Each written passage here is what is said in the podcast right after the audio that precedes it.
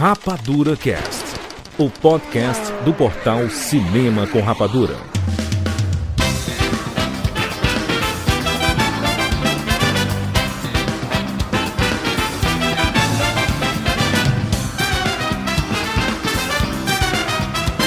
Seja bem-vindo aos séries Rapadura em todo o Brasil. Está começando mais uma edição do Rapadura Cast. Eu sou Júlio de Filho e no programa de hoje nós vamos falar sobre muito cinema nessa biografia do Rapadura Cast. Exatamente, o time inteiro do Rapadura Cast está nessa edição em que nós vamos falar sobre a nossa relação cinema em família, como que nós começamos a gostar de cinema, quais foram os nossos primeiros filmes. Então você vai ouvir histórias nessa ordem da Lu, do Joel, nosso editor, da Marina Sofia, Rogério Montanari, Thiago Siqueira, Catiuxa Barcelos e um pouco da minha história. Obviamente que você já deve ter ouvido falar de algumas histórias, né? Da gente aqui e tudo mais.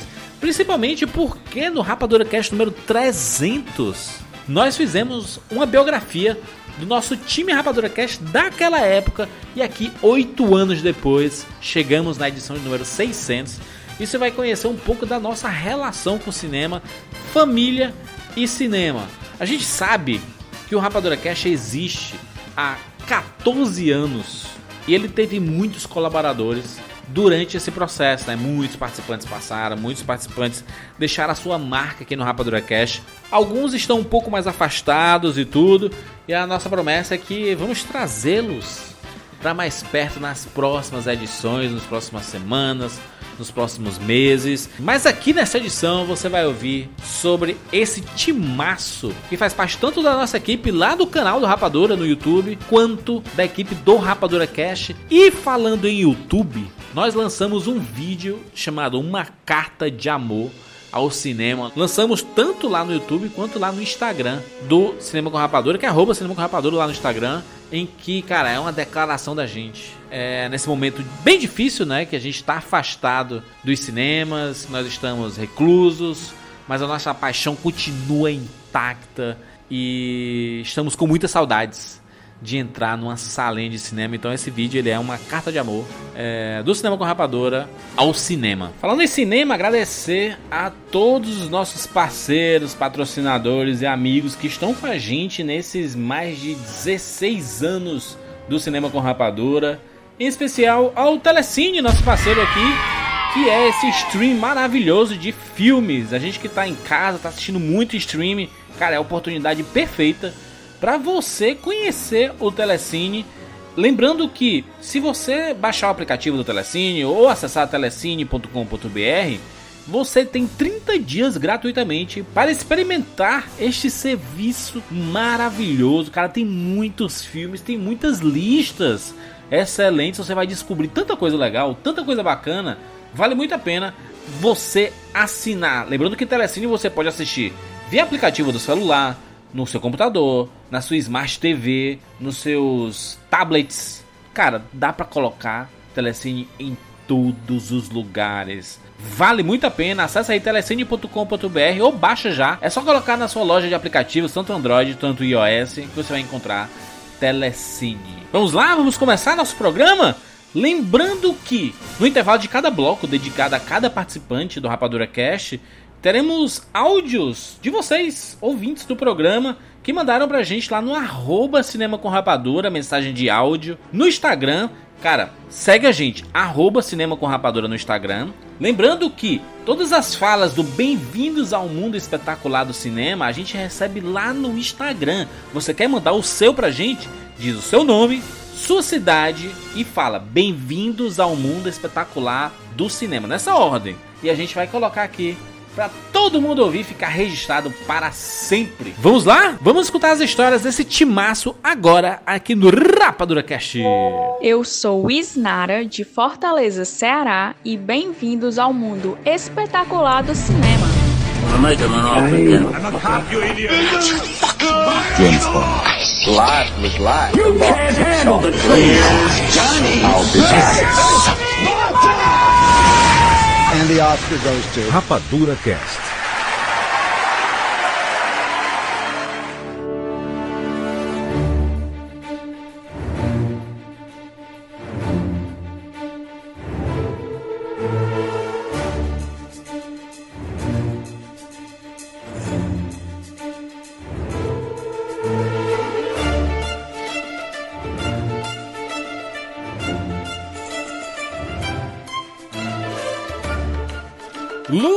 Bem-vindo ao seu bloco aqui no Rapadura Cash. Obrigada. Dedicado só a você. Então a gente só quer saber sobre você. Exclusivo. Exatamente. Inclusive, esse bloco abriu com uma música que você gosta muito. Lu, quero saber de você qual foi o teu primeiro contato com, com cinema. Acho que cinema não, com filmes. Como foi que tu começou a ver filmes? Eu acho que veio bem, bem bastante do meu pai, porque a gente assistia muito filme com ele. E assim, ele era um pouco doido de deixar a gente ver tudo, qualquer coisa.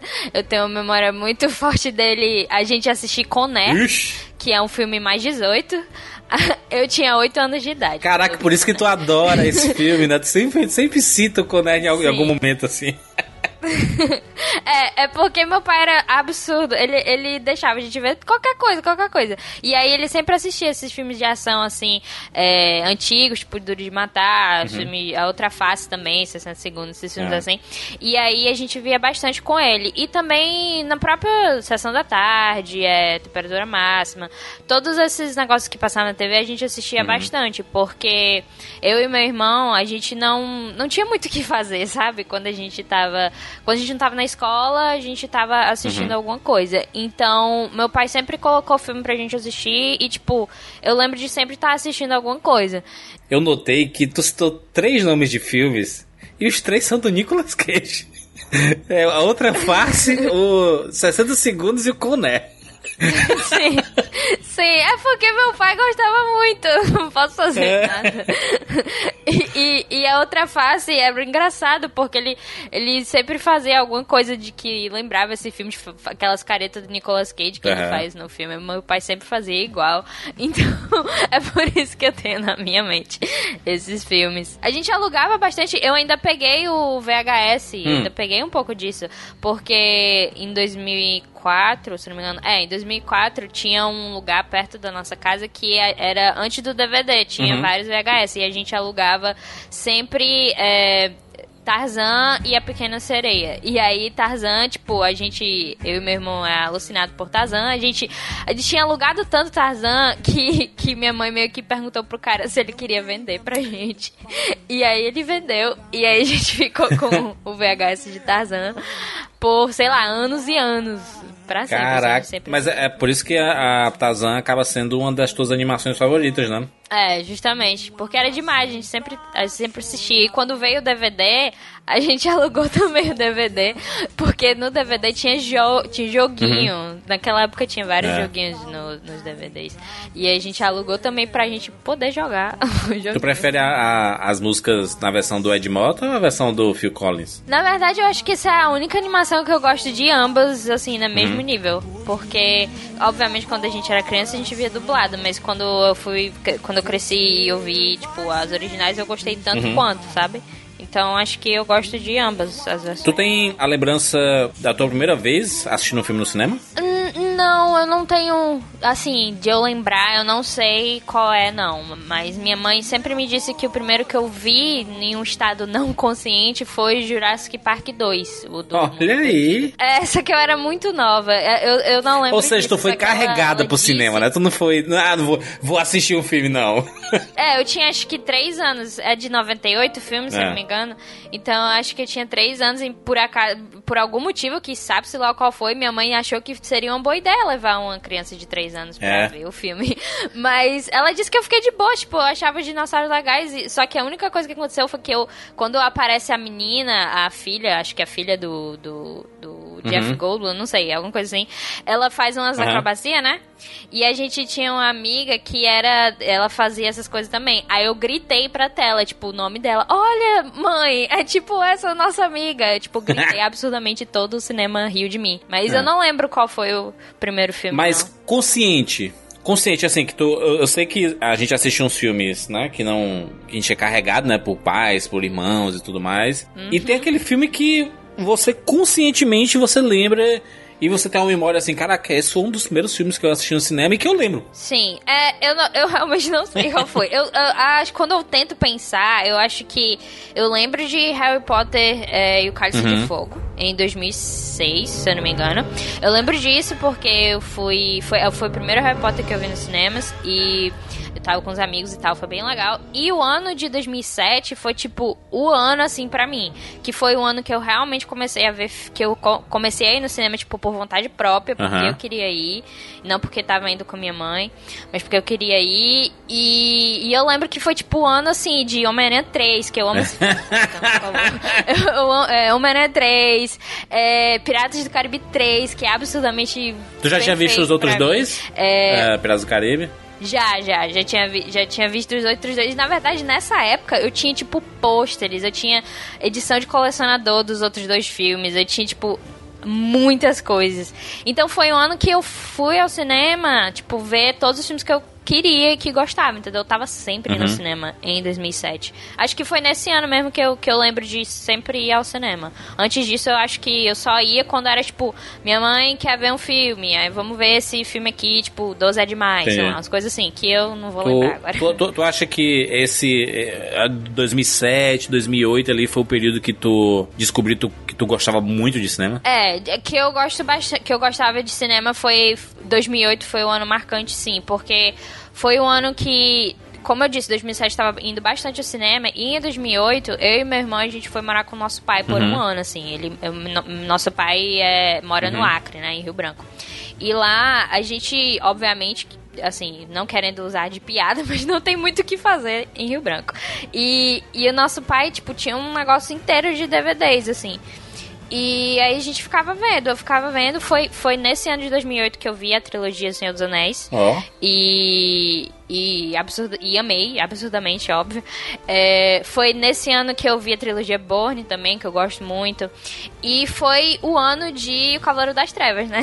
Que, que foi o que basicamente abriu a minha mente e, e eu meio que, sei lá, entendi que, nossa, o cinema é é isso, então é isso que eu gosto. Temos que falar sobre Christopher Nolan, porque você tem uma relação muito forte com Christopher Nolan, né? Sim, é. É uma relação bem forte mesmo. É muito apaixonada pelos filmes dele. Qual, eu, qual, qual eu... filme favorito dele, na tua opinião? É pra ti, no caso, né? É Inception. Inception. É Inception, a é. origem. É, ele não é só o meu filme favorito dele, mas é de todos, assim. Inception é o meu filme da favorito. Vida? Ever, porque é algo que. É, da vida. Porque é um conceito. Tipo, o conceito do filme é algo que eu tipo, pensei, em algum momento da minha vida, já pensei esse tipo de coisa. Obviamente eu não fiz um filme uhum. sobre. e nem conseguiria elaborar um é. roteiro. Mas é algo que eu sempre pensei sobre esse mundo dos sonhos e coisas do tipo. Então, quando eu vi isso, eu meio que fiquei, meu Deus, esse filme é totalmente para mim. E é isso. Até hoje ele continua sendo é, o meu filme favorito. É, do Nolan e da vida também, assim. Eu gosto muito do, dos Batman dele, até do, do Rises, que não é tão bom Também assim, gosto. mas eu ainda gosto. É, acho que dele eu só não gosto de. Não gosto tanto é de Interestelar, só que eu não hum. curto muito. É. Mas é porque o Cavaleiro das Trevas eu não sei. É, dizer exatamente o que. Eu acho que em termos de, de cinema mesmo, da arte do cinema, o filme ele é muito cheio de, de detalhes que, que meio que abriu minha mente, tipo, em nível de produção, em nível de atuação, é, em nível de trilha sonora, de tudo, sabe? Então, quando eu vi esse filme, eu meio que pensei, cara, isso não é um filme de herói normal, isso não é algo, tipo, que eu já vi antes, isso é algo diferente. Então, criou-se um impacto que depois, quando eu fui ver os outros filmes dele, eu percebi que vários conceitos me interessavam bastante. Do próprio Amnésia, que é algo bem bizarro, uma, uma criação bem Sim. diferente. O Grande Truque, então, que, que é bem impactante. Então, meio que eu fiquei como o Nolan como um nome que eu deveria levar pro resto da minha vida. É sempre que tem um filme novo dele chegando, tu já cria expectativa. Ah, aliás, desde antes, né? Depois que começou a trabalhar com cinema, tu já acompanha, Sim. né? Tudo do, do Nolan tem uma expectativa diferente, né? Quando sai alguma notícia sobre algum trabalho novo dele, né? Com certeza, é. Né? Já, tipo, quando saiu, ó, o Nolan vai fazer um novo filme que vai sair em 2020. Já fiquei. Hum. Ok. Estou de olho. E, desde, e tudo que saiu de Tenet até então, eu tô, tipo, muito ansiosa por esse filme. Acho que a gente tem que falar um pouquinho de uma de suas paixões, que não foi comentada ainda aqui, que é trilha sonora. Você, do Rapadura, eu acho que é a pessoa que mais gosta de estudar, de ouvir, de entender por que é que tal compositor usou aquela música naquele momento específico, o que é que quis dizer, por que é que ele, ela começa devagar, por que é que ela sobe, em qual momento do filme que acontece isso tudo. Tu gosta de fazer essas coisas, né? De ouvir uma trilha sonora pensando no, na, na escolha do porquê que foi colocado em determinado momento do, dos filmes. Eu amo, absolutamente. É algo que, tipo, eu presto atenção às vezes sem nem sem nem entender que eu tô prestando atenção, sabe? Às vezes é algo que, que, que eu escuto e já fico, nossa, ah, eu lembro, esse, esse tema é usado aqui porque representa. Então, coisa, quando, quando, sa quando sai uma trilha sonora antes do filme, ele é meio que spoiler pra ti. Porque tu meio que tu já sabe em que momento é, vai entrar não, aquela é... música ali. É, eu não costumo escutar porque eu gosto de entender por que, que a música tá sendo uhum. usada. Então eu não costumo ouvir, não, antes de assistir a, a coisa.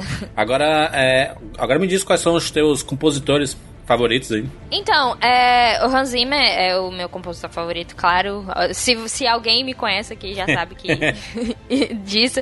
Hum, é, ele é o meu top 1, tipo, sei lá, não tem nem competição, na verdade. É, ele fez o do, do Cavaleiro das Trevas, claro, e ele sempre trabalha com o Nolan também. E ele fez trilha de Pirata do Caribe, que é tipo, a minha trilha favorita da vida é de Pirata do Caribe 3, que é, sei lá, uma obra-prima de, de, criação, enfim. É, então ele é meu top 1. No, no, no, no, segundo lugar, eu meio que tenho uma disputa entre Michael Giacchino e James Newton Howard. Oh. Porque os dois, eles eu gosto de ambos com a mesma intensidade, eu diria. o Michael Giacchino é muito bom para fazer trilha de ação, ele tem uma vibe jazz que eu gosto muito. E o James Newton Howard, ele é muito, tipo, emoção, emotivo. Tanto que o James Newton Howard e o Hans Zimmer, eles fizeram Batman Begins juntos. E, e a parte da ação do filme é mais do Hans Zimmer e a parte da emoção é mais do James Newton Howard. Então é uma boa combinação. E, e sei lá, o terceiro colocado, não sei. Eu não sei, eu diria que no momento o Ramin Djawad ele tá tá bem ali, porque ele, ele se mostrou uma ótimo, um ótimo compositor, ele fez Game of Thrones e, e Westworld também. Então eu diria que ele tá ali competindo. Mas pra você ver como é, vai, vai muito das, das gerações, né? Porque ah, os filhos dos anos 80, 70, 80, de cara eles vão no John Williams, né? É, John Williams, John Williams, porque são filmes que é. fizeram parte da, da base, né? Da, da criação, de você crescer assistindo aqueles filmes clássicos, Superman, Indiana Jones, Star Wars e tudo mais, né? E aí, a galera que é dos anos 90, 2000, tem um apego muito grande com Hans Zimmer, né? Isso é curioso, né? Acho que é porque ele, ele apareceu ali também, né? Eu gosto muito de John Williams também, assim, não é nem porque eu não uhum, uhum. citei ele por, por, tipo, todo mundo já gosta do John Williams, então meio que. Eu, ele, sei lá, fez trilhas de Harry Potter, de Star Wars, né, ele fez várias trilhas de filmes para mim que, que eu amo muito. Mas o lance do John Williams eu acho que é porque ele é tão único, sabe? Assim, no sentido de que a gente sabe como é o John Williams e qual é o estilo do John Williams, a gente sabe qual é a seleção do John Williams. E, e o lance com o Hans Zimmer pra mim é porque a influência dele, tipo, ele tá em tantos filmes e através de tantos outros compositores também, que às vezes a gente não percebe até que uma trilha pode até não ser dele, na verdade acaba sendo um pouquinho dele uhum. também. Porque ele tem toda uma empresa de, tipo, vários compositores, vários, vários, vários compositores saíram Sim. dessa empresa, é, que é a Remote Control, e, e acaba que o estilo dele é, é como você disse, meio que se tornou no, o novo som dessa geração, dessa geração de agora. De, então, e eu acho que de agora em diante também, tipo, cada vez que um novo compositor entrar para essa empresa dele, mais ainda ele vai se alastrar pelos filmes. Então acho que é por isso que existe esse, esse gap também. Não que o John Williams, John Williams vai ser sempre John Williams inigualável, uhum. mas sei lá. o, o, eu sei que Harry Potter é uma das tuas grandes paixões, assim, uma das, das sagas que tu mais gosta, né? É, fez parte da, da, da, da, tua vida e tu passou a, a, ler, estudar e gostar bastante de Harry Potter e tudo mais. Mas tu é uma fã tardia de Star Wars, né? Tu veio gostar de Star Wars mais recentemente, ah, sim. né? Sim, sim. Eu só fui ass assistir até todos os filmes antes do, do Despertar da Força. Eu vi tudo em 2015 uhum. só. Porque é, era uma franquia que eu meio que olhava assim e dizia, não, não é pra Acho mim, que não. muita gente tem, esse, tem essa ideia aí. Eu, eu mesmo, eu mesmo, eu, eu vi assistir depois de velho. Porque quando eu era mais novo eu achava que não era muito para mim a história. Pois é, mas é interessante porque quando eu terminei os seis filmes, né, que tinha lançado, eu ainda tinha essa impressão de tipo, hum, é bacana. Eu, na verdade, eu gosto só de dois filmes, de verdade, da, do, dos episódios até o 6. Eu só gosto do episódio 5 e do Uhum. 3. Os outros eu fico, tipo, meio, ok. Só que com o Despertar da Força foi diferente, porque o filme em si, ele é feito de uma forma, narrativamente falando, que fala muito mais comigo, porque, sei lá, os outros os filmes são meio estranhos em termos de produção. E tem a Ray, claro, né? Então a Ray meio que é, é outra história. Tipo, eu vi a Ray e fiquei, ok, agora você está falando comigo. então, os filmes antigos meio que não, não ligaram tanto. Mas eventualmente, tipo, voltei a assistir e várias discussões, várias lições do- dessa Sim. franquia são. É, é, é muito mais importante do que só, sei lá, lutinhas e, e essas É. coisas do tipo. Então eu entendi que Star Wars, na verdade, é muito mais do que isso. É por isso que eu me tornei de fato. Qual foi a, a melhor sessão de meia-noite que tu foi? Eu não fui pra muitas, Tá. sabe? Mas eu acho que a de Os Últimos Jedi, porque foi a primeira vez que eu tava vendo um filme. Não, não foi a primeira vez, foi a segunda vez que eu tava vendo um filme IMAX, só que era a primeira que eu tava vendo com de, de grupo, né? Mas. E aí foi, e foi ainda mais impactante porque o filme é perfeito. o filme é maravilhoso. então acho que essa foi a melhor, sim. Mas tu também pirou demais com o Vingadores Ultimato, né? No cinema ali, tá- a gritaria foi É, eu, descontrolada. eu. Nossa, foi muito boa aquela sessão. Mas é porque eu acho que são, tipo, duas experiências completamente diferentes, né? Mas o lance de Ultimato, que foi meio que um êxtase. É. Um êxtase, é a palavra que se tem, né? Foi vários sentimentos. Ele foi muito boa também. Eu, eu go- gostei de ambas. Ah, eu não tenho tantas assim, né? Aquela, né? Pensando aqui. Acho que eu só fui em cinco sessões de meia-noite, porque eu só fui é, é, aqui em Fortaleza, no caso, porque onde eu morei antes não tinha isso. Aham. Então, é. E o, o, o universo Marvel é outra coisa que tu gosta bastante, né? E é, tu, tu assistiu desde o, dos primeiros Homens de Ferro ali até o, o, o mais recente, nas épocas que eles saíram, ou tu viu meu tardiamente também os, os filmes da Marvel? Não, eu não vi todos é, na época. Eu, eu. Assim, na verdade vi até, só que não no cinema. Aham. Porque no, o primeiro no cinema foi o Capitão América, o primeiro. Mas, mas eu vi, tipo, mais ou menos na época assim. Tipo, quando eu saía pra DVD eu via. Porque quem, quem me apresentou foi, na verdade, aleatoriamente, um professor de química. é, aleatoriamente ele disse assim: Olha só esse filme, esses dois filmes, Homem de Ferro e Incrível Hulk, que tinha saído os dois. Tu vai gostar desse filme, desses filmes aqui. Aí eu disse, ok. Aí eu fui assistir. E aí eu de fato gostei. Só que me- eu lembro que minha, minha cabeça explodiu, porque, tipo, quando eu, quando eu tava vendo o Hulk, eu não sabia que os dois filmes eram ligados. Aí eu fiquei, ok, vou ver esse aqui agora. Aí quando apareceu o Tony Stark no fim, eu fiquei, gente, o que tá acontecendo? Por que, que esse cara tá nesse filme? E aí, desde então, eu, eu, eu acompanho, assim. Eu diria que o, o MCU é, é uma franquia que eu, que eu mais sei falar sobre, eu diria. Tipo, é algo é que eu conheço muito, gosto muito. Real. E eu, é o que eu de fato entendo, assim. Fora Harry Potter, eu acho que eu diria que é o segundo, a segunda Inclusive, se você quiser, é, tiver qualquer dúvida sobre o MCU, coloca no Twitter lá da, da, da Lu, que ela com certeza vai saber responder. É, mal posso esperar pra eu finalmente voltar a ver, né? Sim. Os filmes do MCU, cadê? Quando é que será que começa essa fase É. 4? Excelente.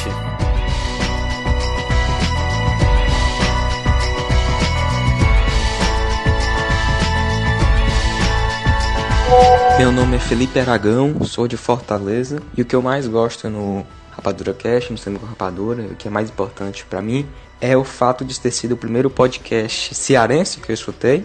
E essa proximidade com vocês é muito legal, porque seja virtualmente, seja até presencialmente, porque a gente mora na mesma cidade, traz um senso de pertencimento muito, muito legal que não tem como a gente ter aqui com os outros podcasts lá do, do Sul, Sudeste e de outras regiões.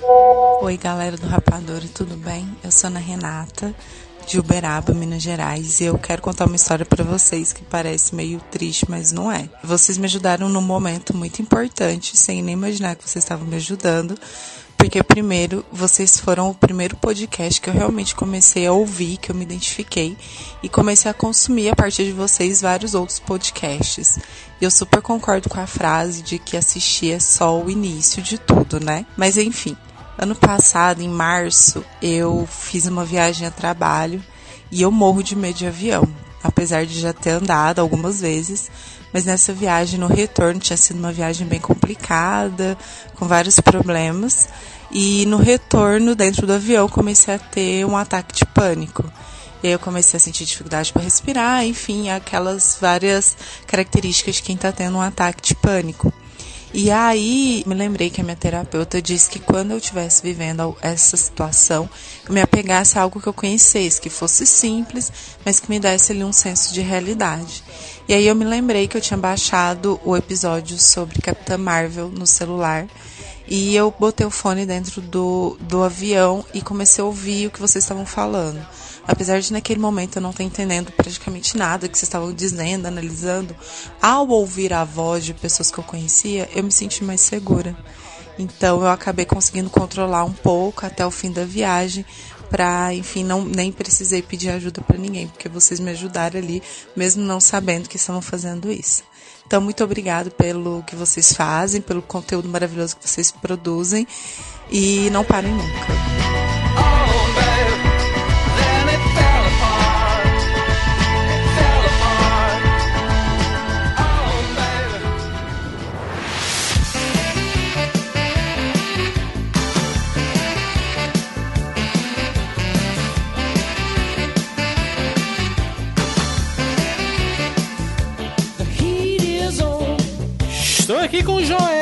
rapaz. Seja bem-vindo ao seu bloco, Joel. Fala aí, Jurandir. Primeira vez, né, gravando meu Rapadura Cash. Olha aí, rapaz. Aí.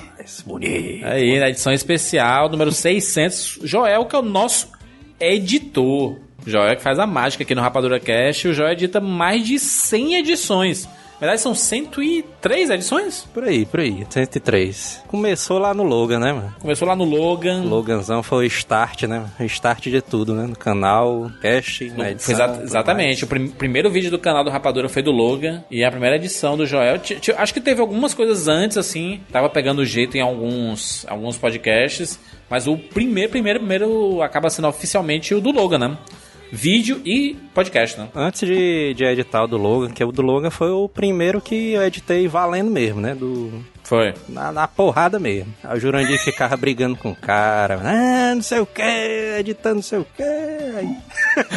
ficava dando as instruções, né, lá e tal. Porque é, é difícil mesmo, né, Juras? Tu já, tu já tava há quanto tempo, hein, editando o... 10 anos. 10 anos editando 10 anos e... Cast, né? Quase 11 anos.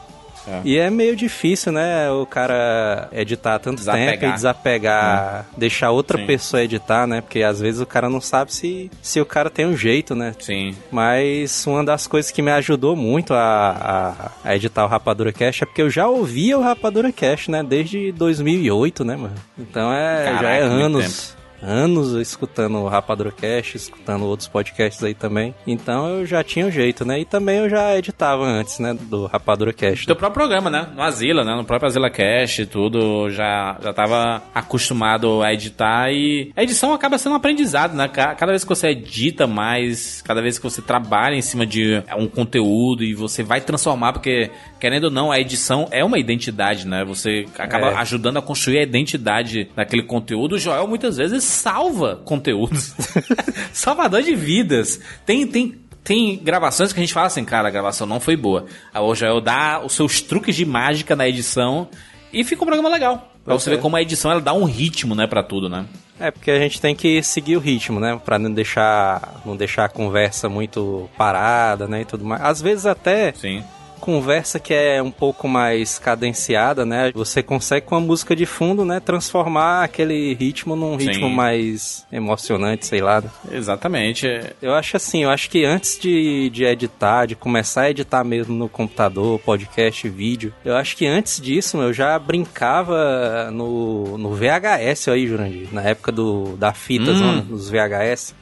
Saudades. Eu pegava, eu pegava dois VHS, né? Ligava só o vídeo de um no outro e pegava um som que o meu pai tinha, pegava um cabo e ligava o áudio no VHS. Aí eu colocava o vídeo de um, sei lá, de um PlayStation 1 com o Final Fantasy VIII e a música do Linkin Park rolando no CD. Aí eu fazia Caraca. tipo uns AMV, mas assim, no, na fita mesmo. Ah, foi tu que começou isso daí, então, colocar Final Fantasy VIII com... Um Link in the End, né? My Immortal. My Immortal do Adolescência. Pois é. Ah, muito bom, excelente. Joel, esse bloco aqui, na verdade, é para as pessoas conhecerem o seu gosto cinematográfico e, obviamente, as pessoas foram importantes na sua vida para você começar a gostar de cinema. Tu lembra qual foi o primeiro filme que tu viu no cinema? Que tu lembra conscientemente? Porque a gente, né, a gente vê muitos filmes É. quando criança, mas conscientemente, assim, fala assim, eu lembro desse filme, eu vi no cinema. A minha mãe, ela fala que ela assistiu comigo, eu, meu pai e minha mãe, né? Quando eu era pequeno, tinha um ano. Ela disse que assistiu o Comando para Matar, mano. Caraca! Schwarzeneggazão. Mas Provavelmente chorando, o- né? é, chorando, fazendo aquela zoada, né? É. Mas o primeiro filme que eu me lembro mesmo, assim, mano, que eu assisti, que, oh, não sei o que, foi com o meu pai, mano. Ele me levou pra gente assistir o Robocop 3 Porra! lá no Cine Diogo, mano. Tu lembra do Cine Diogo? Claro que eu daqui lembro. de- é daqui de Fortaleza, ainda é da época do. Aham. Do cinema de rua, né, mano? Que o cinema de rua e tal. É. Fortaleza tinha uns 3, 4, né? Tinha uns 3, 4 cinemas de ruas aí famosos, né? É, tinha um famosão que era o São Luís, né? E tinha esse que era um pouquinho menor, né? Que era o Cine Diogo. Tu lembra do Jangada? Não, lembro não. Aliás, eu lembro, mas nunca entrei não. lá. Cine Jangada só passava uns filmes de putaria. Tu é doido? Só uma só massa. lá. É, mas, mas, Joel, então, então teu pai teve papel importante aí, né? De te levar pra ver, pra ver filme e tudo, né? Sim, total, mas na época, né, eu era criança, né, nos anos 90, cresci nos anos 90, então não dava pra ir pro cinema sozinho, né? Aí eu sempre chamava meu pai, pai, eu quero ver esse filme, pai, eu quero ver não sei o quê. Aí ele sempre me levava, e a gente assistia os filmes, a gente assistiu Titanic, mano, as filas zona mano. Caraca! Eu me lembro também de uma vez que eu pedi pro meu pai para meu pai também, os pais aí que levam as crianças, né, são vítimas do- dos gostos das crianças, né? Então Sim. você não tem muita escolha, né? A criança pede pra ir no cinema pra ver, sei lá, é, Minions da Peppa 2. Pig. Aí tu tem que ir, né? E assistir também o filme, né? E eu me lembro É que eu isso. pedi pro meu pai pra gente assistir o Cavaleiros do Zodíaco, a Batalha de Abel. Que, os é cavaleiros... fantástico. Os Cavaleiros estavam fazendo sucesso na época, ah, todo mundo ali. E no colégio, mano, quando estreou o Cavaleiro do Zodíaco, todo mundo foi assistir. Aí, vixe, meu irmão, tem que assistir, mano. Caralho, o cara ficou doido, mano. Aí, não, pai, pai, vamos assistir, os Cavaleiros, vamos assistir. Tem muita gente que tem lembranças do, dos filmes dos, dos Cavaleiros do Zodíaco, né? Que fez um baita sucesso. Já tá fazendo um baita sucesso no Brasil, né? É, Na, na manchete e tudo. Aí quando saiu o filme, nossa senhora, né? doido, foi uma loucura, mano. Naquela época, meu pai me levou, né? A gente chegou lá no Cine Diogo de novo, né? Cine Diogozão. Uhum. Eu assistindo lá, doido, né? Ah, os cavaleiros no filme. Aí quando as luzes se acendem, meu, meu pai tirando um cochilozão doideira, mas assim, no... E é bem isso. E aquela zoada, né, dos cavaleiros é zoada, meu. Filme japonês, meu, é uma zoada da porra. Só gritaria. E aí ele a- acordou assim, ah, o que, o que? Não, pai, acabou o filme. Aí, ah, tirando o cochilo. Ainda bem essa bosta. Mas, ô, ô, Joel, tu, tu, tu teve a infância dos, dos anos 90 ali, né? Que era a sessão, a sessão da tarde, Sim. né? Cinema em casa. Sim, total. A gente via bastante, né? Esses filmes que passavam na TV, né? A gente estudava de manhã, né, e tal. E aí a, a tarde era praticamente livre, né? Que aí a gente assistia esses filmes todos que passavam, seriados do, da Band, da Manchete, do SBT, né, e tudo. Mas um filme que eu me lembro, assim, que marcou demais a minha infância, mano, foi o, o Conta Comigo. Porque eu assisti o filme... Eita. Conta Comigo, ele tinha um, um algo a mais, né? Que a gente não sabia muito bem explicar direito, né? O que é que era. Ele tem uma pegada mais dramática, né? E tal. A gente, quando na- os filmes na sessão da tarde, eram os filmes de comédia, né? Filmes divertidos, É, é filmes o- de ação e tudo. O Conta Comigo, quando você começa a assistir, você pensa que vai ser uma vibe Goonies, né? É. Vai ser uma grande aventura daqueles amigos e tudo mais. E na verdade ele começa mostrando que, aqueles, que um daqueles amigos ali morreu, né? Pois é. E a, e a trajetória daqueles personagens, a mensagem que passa no final também, né, sobre a amizade, e que às vezes algumas amizades de infância, elas nunca vão ser do mesmo jeito quando você é adulto, né? Muitas coisas ficam no passado mesmo. Algumas coisas melhoram, muitas coisas melhoram. Mas tem algumas coisas que são bem genuínas, né? Quando a gente era amigo, por ser amigo, né? Era É. de graça, né? Não, não, era, não, não, não é- não era aquela parada de, ah, eu quero ser amigo dessa pessoa porque eu tenho interesse em, em, em- em alguma coisa aqui. É, se bem que tinha, né, também, quando o fulaninho Tinha tinha, também, um né? videogame, eu vou fazer essa amizade aqui que eu quero jogar esse videogame. Mas era muito genuíno, assim, sabe? Eu não via maldade, sabe? Eu não, não conseguia ver maldade nesse tipo de amizade, assim. E o Conta Comigo, ele fala muito sobre isso, né? Sobre as amizades que duram pra sempre e algumas amizades que não duram pra sempre, né? Eles, têm um te eles duram o tempo que tem que durar, né? E as amizades até meio que improváveis, né? Assim, mano, de tipo um cara que você nunca achou que fosse virar seu amigo e que acaba virando amigo, né, e tal, pra vida toda. né? Sim. E outros que você Exatamente. acha que vai ser amigo pra vida toda e que acaba saindo, né, da seu ciclo de amizade, né, e tudo mais. É. Ô, ô, ô, Joel, como é, como, é, como é que foi teu contato com VHS? Com a, VHS. as fitinhas de VHS Ah, isso aí é, mais? isso aí é outra parte da, da história que teve influência na minha vida, que foi a minha mãe, mano. Que a minha mãe, ela... Ó, A minha mãe, ela é dona de casa, né? Ela não gosta de sair muito, assim, pra ir em shopping, né, e tal. Inclusive, é bem engraçado, porque ela... Ela tem medo de subir escada rolante. Ah, não sei o que, eu vou subir escada rolante. O quê? O porquê, mãe? É um só, bicho. só ficar parada e não, tenho medo de cair. Ora, é só se segurar, mas aí não... E aí a- eu não tive muito contato no cinema mesmo com a minha mãe, foi só com meu pai, né? Mas Uhum.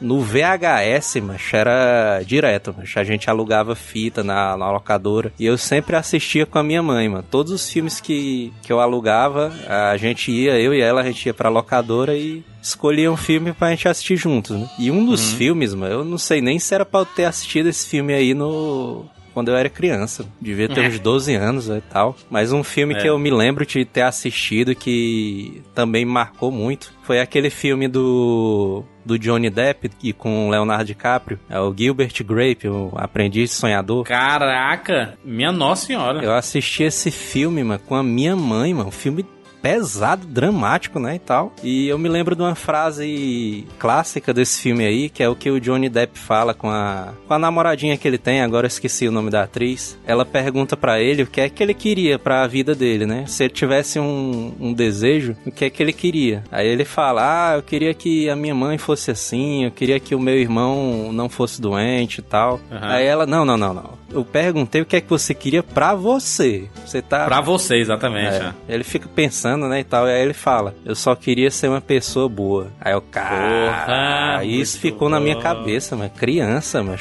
meu Deus, mas um, um filme, e é um filme foda, né, mas do Johnny Depp e tal, Leonardo DiCaprio. É, dois atores no começo das suas carreiras ali, no começo dos anos 90, né? É um filme maravilhoso, cara, é um filme maravilhoso. É curioso como essas mensagens, essas frases, elas ficam quase como uma tatuagem mental, É. sabe? Não, não só essa frase, mas tem tantas frases que acabam ficando. O próprio Conta Comigo, né? Aquela frase final do Conta Comigo, ela é tão emblemática que o protagonista, ele fala, né? Ele diz assim, ah... Tive amigos, Eu, né, eu nunca tive toda. amizade. é, eu, nu- eu nunca tive amigos como quando, é, quando eu tinha 12 anos, né?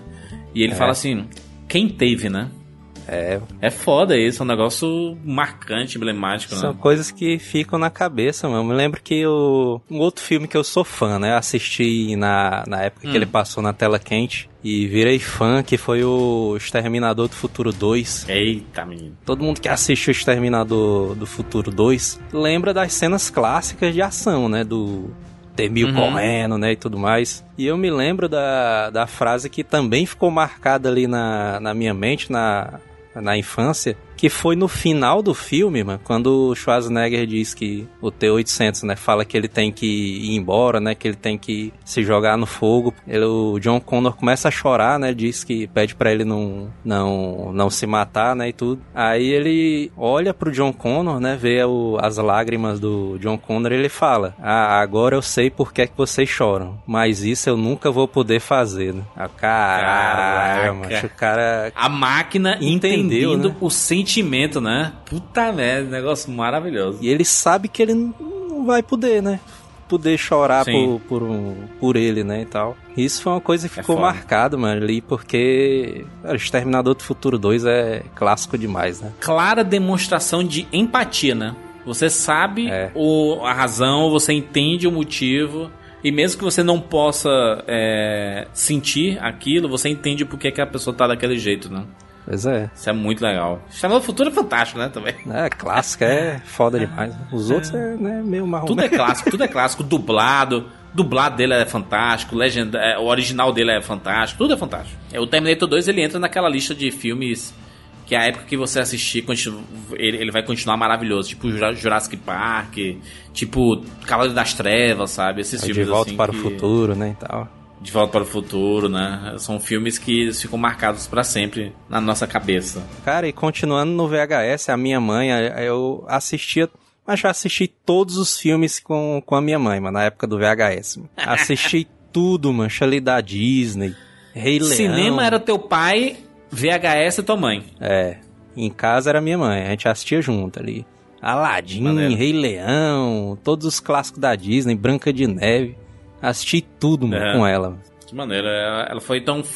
São pessoas importantes pro teu conhecimento de cinema que tu tem hoje, né? Pois São é. extremamente importantes, né? Joel, tem, tem, tem algum recado para as pessoas? Se eu puder dar um recado para as pessoas, mancha, assim, é porque não pense que algumas coisas que você faz na sua vida são de pequena importância, assim. Assistir um filme, jogar um jogo, ler um, um livro, né? Escutar uma música e tal. Porque tudo isso vai formando seu caráter, mano, e vai te fazer uma, uma pessoa melhor no futuro. Até formar o caráter de outras pessoas também, né? Influenciar outras pessoas também, né? Com certeza, até porque o cinema é uma grande escola, né? E você vai sempre ensinando e aprendendo também, né, com o tempo. Hoje eu sou pai, né, e tal. Apesar dela ter 3 anos de idade, eu ter 33, ela é uma pessoa que também me ensina, mano. Também me ensina bastante sobre várias coisas ali, mano. Uhum. Inclusive o nome de personagem de desenho animado que eu nem sabia que existia, né? tá sempre aprendendo, né? Ensinando também, né? E tal. Influenciando outras pessoas com o conhecimento que você tem, né? Sobre cinema e tudo.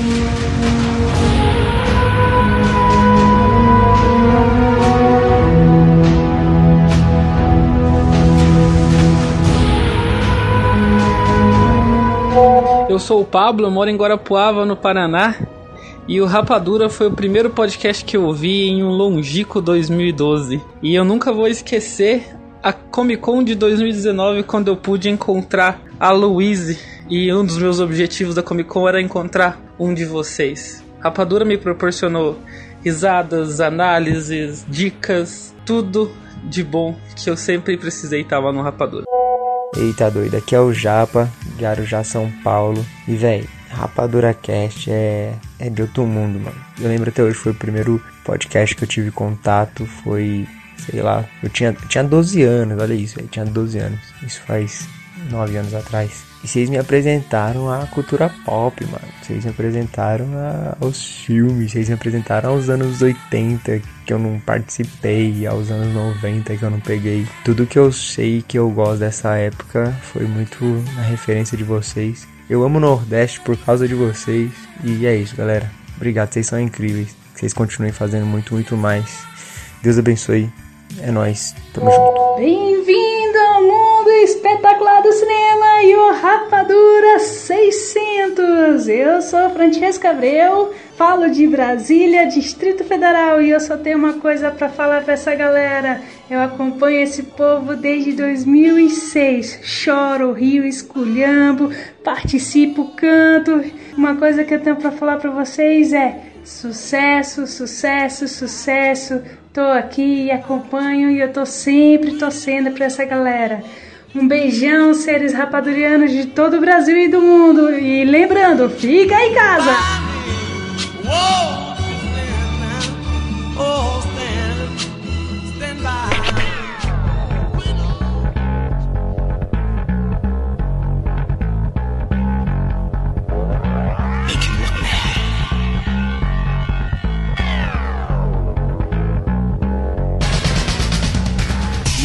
Sofia aqui comigo.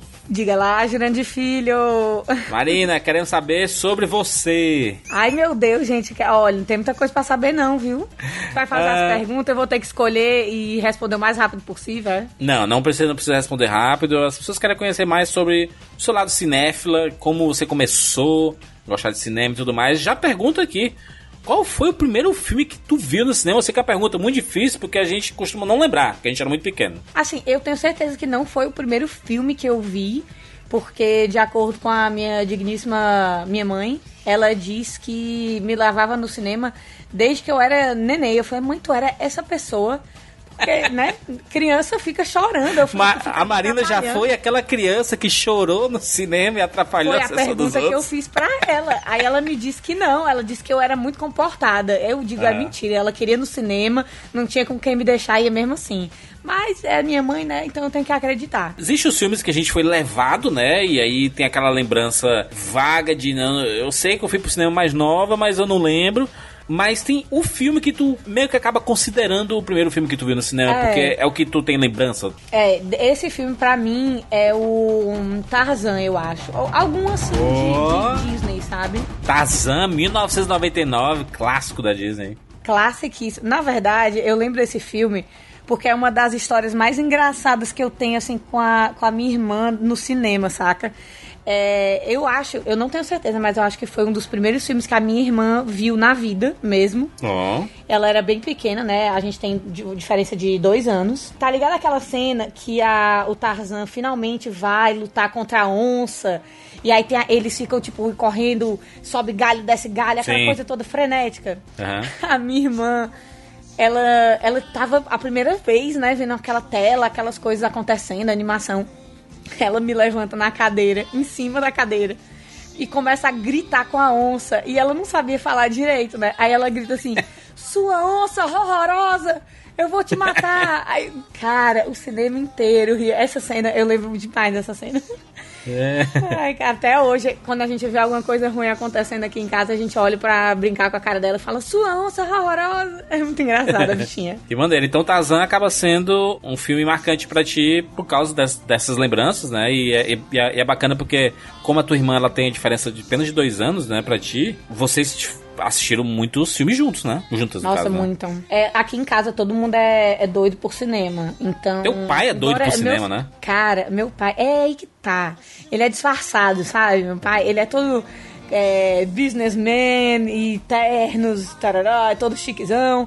E, e ele não fala muito sobre cinema quando ele tá com os amigos dele e tudo mais.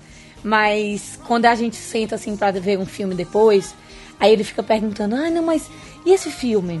E o que é que tu acha que significa e tal? coisa?" Sabe? Aí quando você vai ver, ele, tá, ele é o mesmo cara que assistiria, tipo, vídeo de teoria, top Sim. 10, essas coisas assim. Ele é muito engraçado. Ele gosta Mas, ele, mas ele, ele, ele tem uma experiência, às vezes, muito solitária com alguns filmes, né? É, eu lembro que quando teve uma vez que, que eu fui na tua casa com a galera e tudo mais, e aí ele tava sozinho assistindo é, Falcão Negro em Perigo. Ele, um- uma nada. dosezinha, ele sozinho assistindo de boas. Cara, esse é meu pai. Esse, esse é meu pai, total. Eu chego, às vezes, do nada, aí ele tá lá. E é, e é engraçado, porque, tipo, você imagina é um cinquentão, né? Todo Sim. cansado depois do trabalho. Aí ele, tipo, pega o charuto e um vinho e vai ver Avengers. É, tipo, muito bom, cara. É, é, tipo, eu quero ser essa pessoa na minha vida, sinceramente. O teu pai gosta mais desses filmes, né? Esses filmes mais de guerra, mais biográficos, né?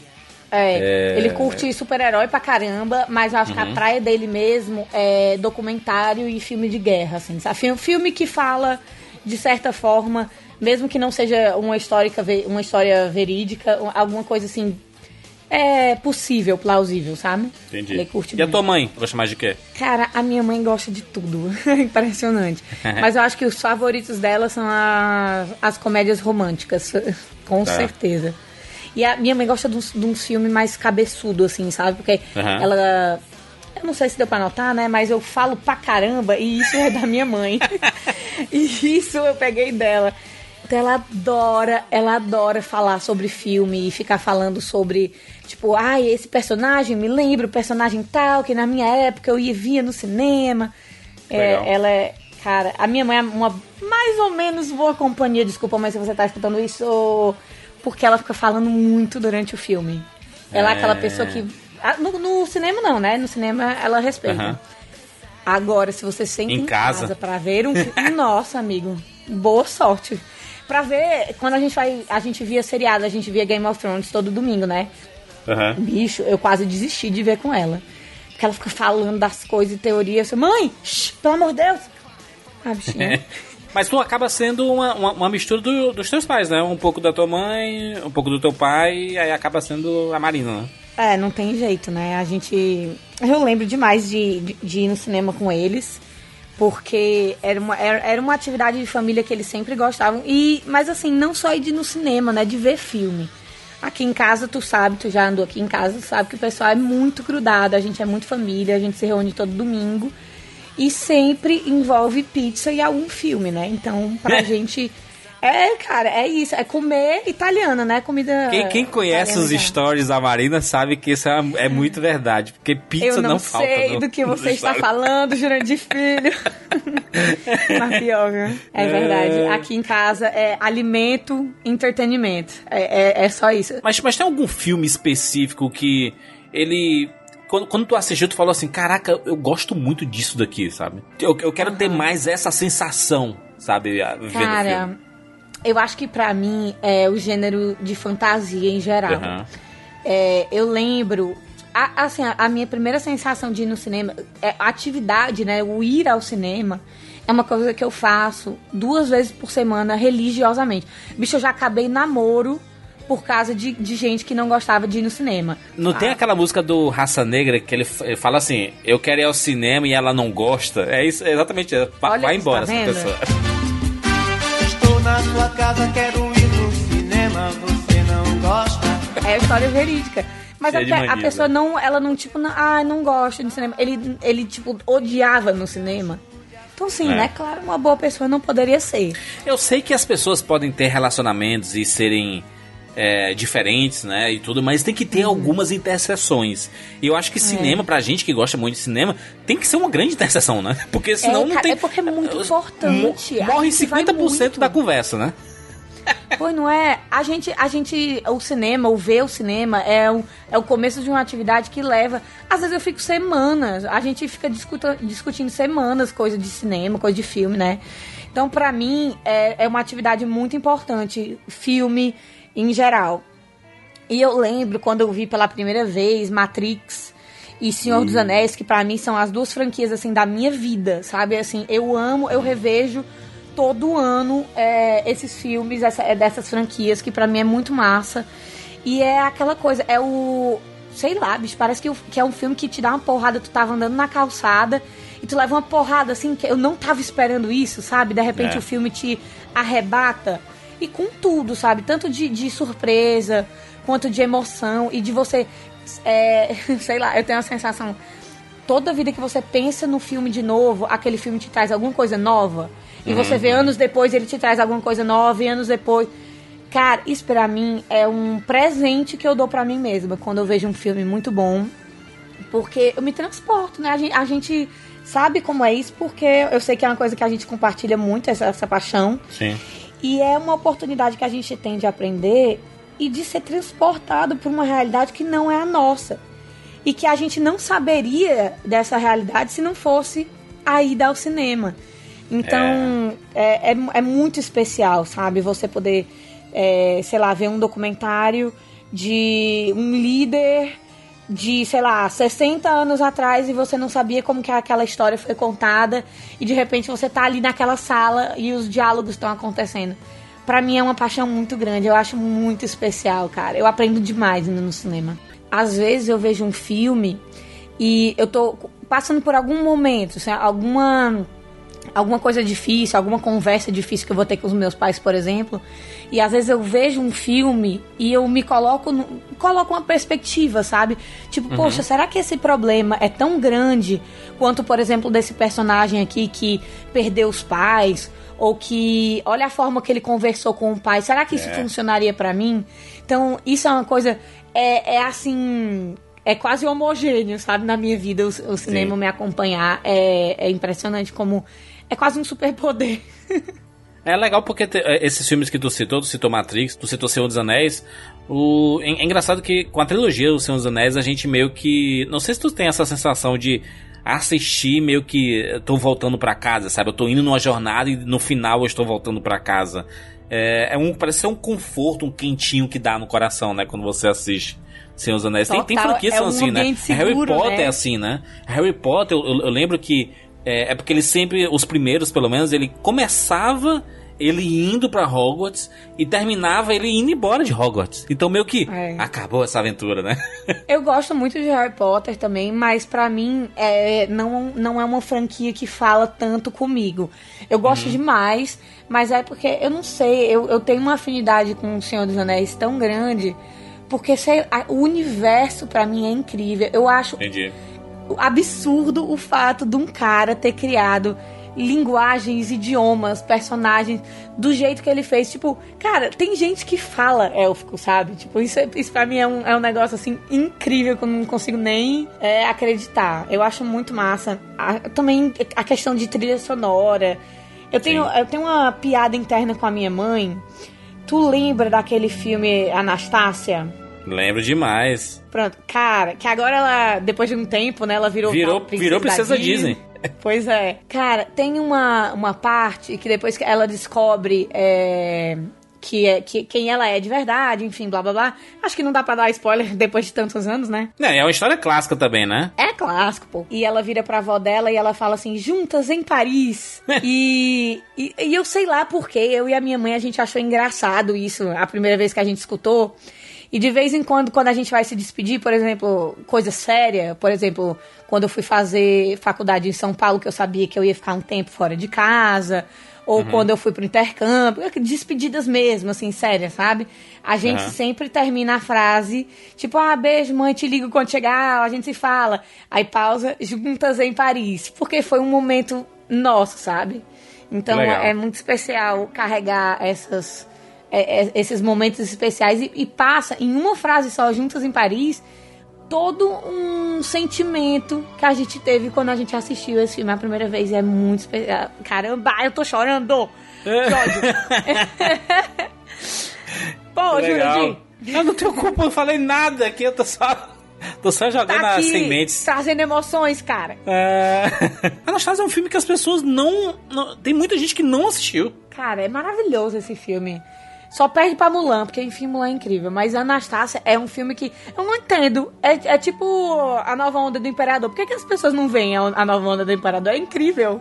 É curioso isso, né? Tem alguns filmes assim que. É, não pegaram. É, eu, acho, eu acho até que, o, por exemplo, o Lilo Stitch ele não é tão popular quanto as pessoas acham que ele é popular.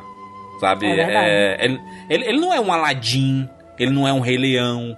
Ele não é uma Bela Fera, sabe? É, é verdade. É, o próprio Tarzan é muito mais popular. Então eu, fico curioso que tem filmes assim. Acho que o Anastasia é bem menos, né? Bem menos conhecido, né? É, Acho que é porque então. as pessoas é pensavam é que era tema. Princesa Disney e não era Disney, né? É, pois é. Eu não sei se é porque é o tema, né? Que fala de uma história que não sei se eles ficaram com medo da história ser um pouco pesada, embora é. no filme não seja tão pesada, né? Enfim, não sei. Uhum. Mas tu recomenda para as pessoas assistirem Anastasia? Nossa, demais, é um filmaço. É muito massa. História de família, história de reencontro. É, é muito massa, vale muito a pena ver. Excelente, Marina. Conversamos. Conversamos, choramos, tá ótimo então. Já deu um filme.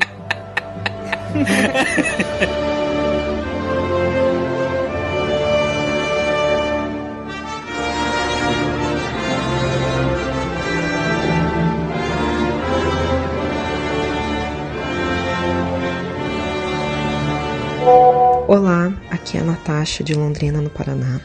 E o Rapadura Cast faz parte da minha vida desde 2008. Minha primeira edição foi a 108 de Crepúsculo. E desde então eu não consegui mais parar de acompanhar vocês. Eu escutei já os primeiros episódios, é, com áudio bem, bem diferente. E tamo aí. É, vocês me acompanham, me acompanharam em viagens, no trabalho, na academia, fazendo faxina em casa, e eu aprendi muito sobre quadrinhos, curiosidades do mundo pop, é, história por trás dos filmes, e também eu aprendi muito de amizade, de amor, de companheirismo com vocês. Obrigada pelo trabalho lindo e bem-vindos ao mundo espetacular do cinema. Oi, pessoal do Cinema com Rapadura, aqui é a Lisa de São Paulo. E para mim a importância do podcast é a amizade. Além de eu ter feito amigos por causa do podcast e de ter enviado para tantos outros, eu sinto como se eu estivesse escutando meus amigos nas conversas de vocês. É como se eu estivesse participando de uma rodinha de barzinho com gente que manja, que discorda um do outro, que se ama. E para mim é fantástico. É, eu só queria agradecer por todo o conteúdo que vocês trazem pra gente, todas as pautas, juras, Queria agradecer pela edição dos podcasts de três horas. E para mim é isso. É como se eu tivesse feito amigos. Vocês são companhia para mim sempre quando eu vou trabalhar, quando eu tô limpando a casa. E é isso. Continuem assim e que venham mais 600, mais mil, mais um milhão de podcasts. Olá, seres rapadurianos, tudo bem? Meu nome é Vinícius, sou de Penápolis, interior de São Paulo. Sou um mega fã de vocês, parabéns pelos 600. É difícil é, um podcast chegar a essa marca e ultrapassar mais de 10 anos. Vocês são ótimos, continue assim. O meu podcast predileto é o podcast do Lala Land, onde tem uma mensagem do Rafael Dracon no final sobre nunca desista dos seus sonhos. Aquela mensagem me pegou, mais de um minutinho, uma, me uma mensagem muito forte, chorei demais. Já vi todos, amo o, o, o Rapadura Cast do do Kubrick. Adoro uma aula. Muito obrigado por existirem.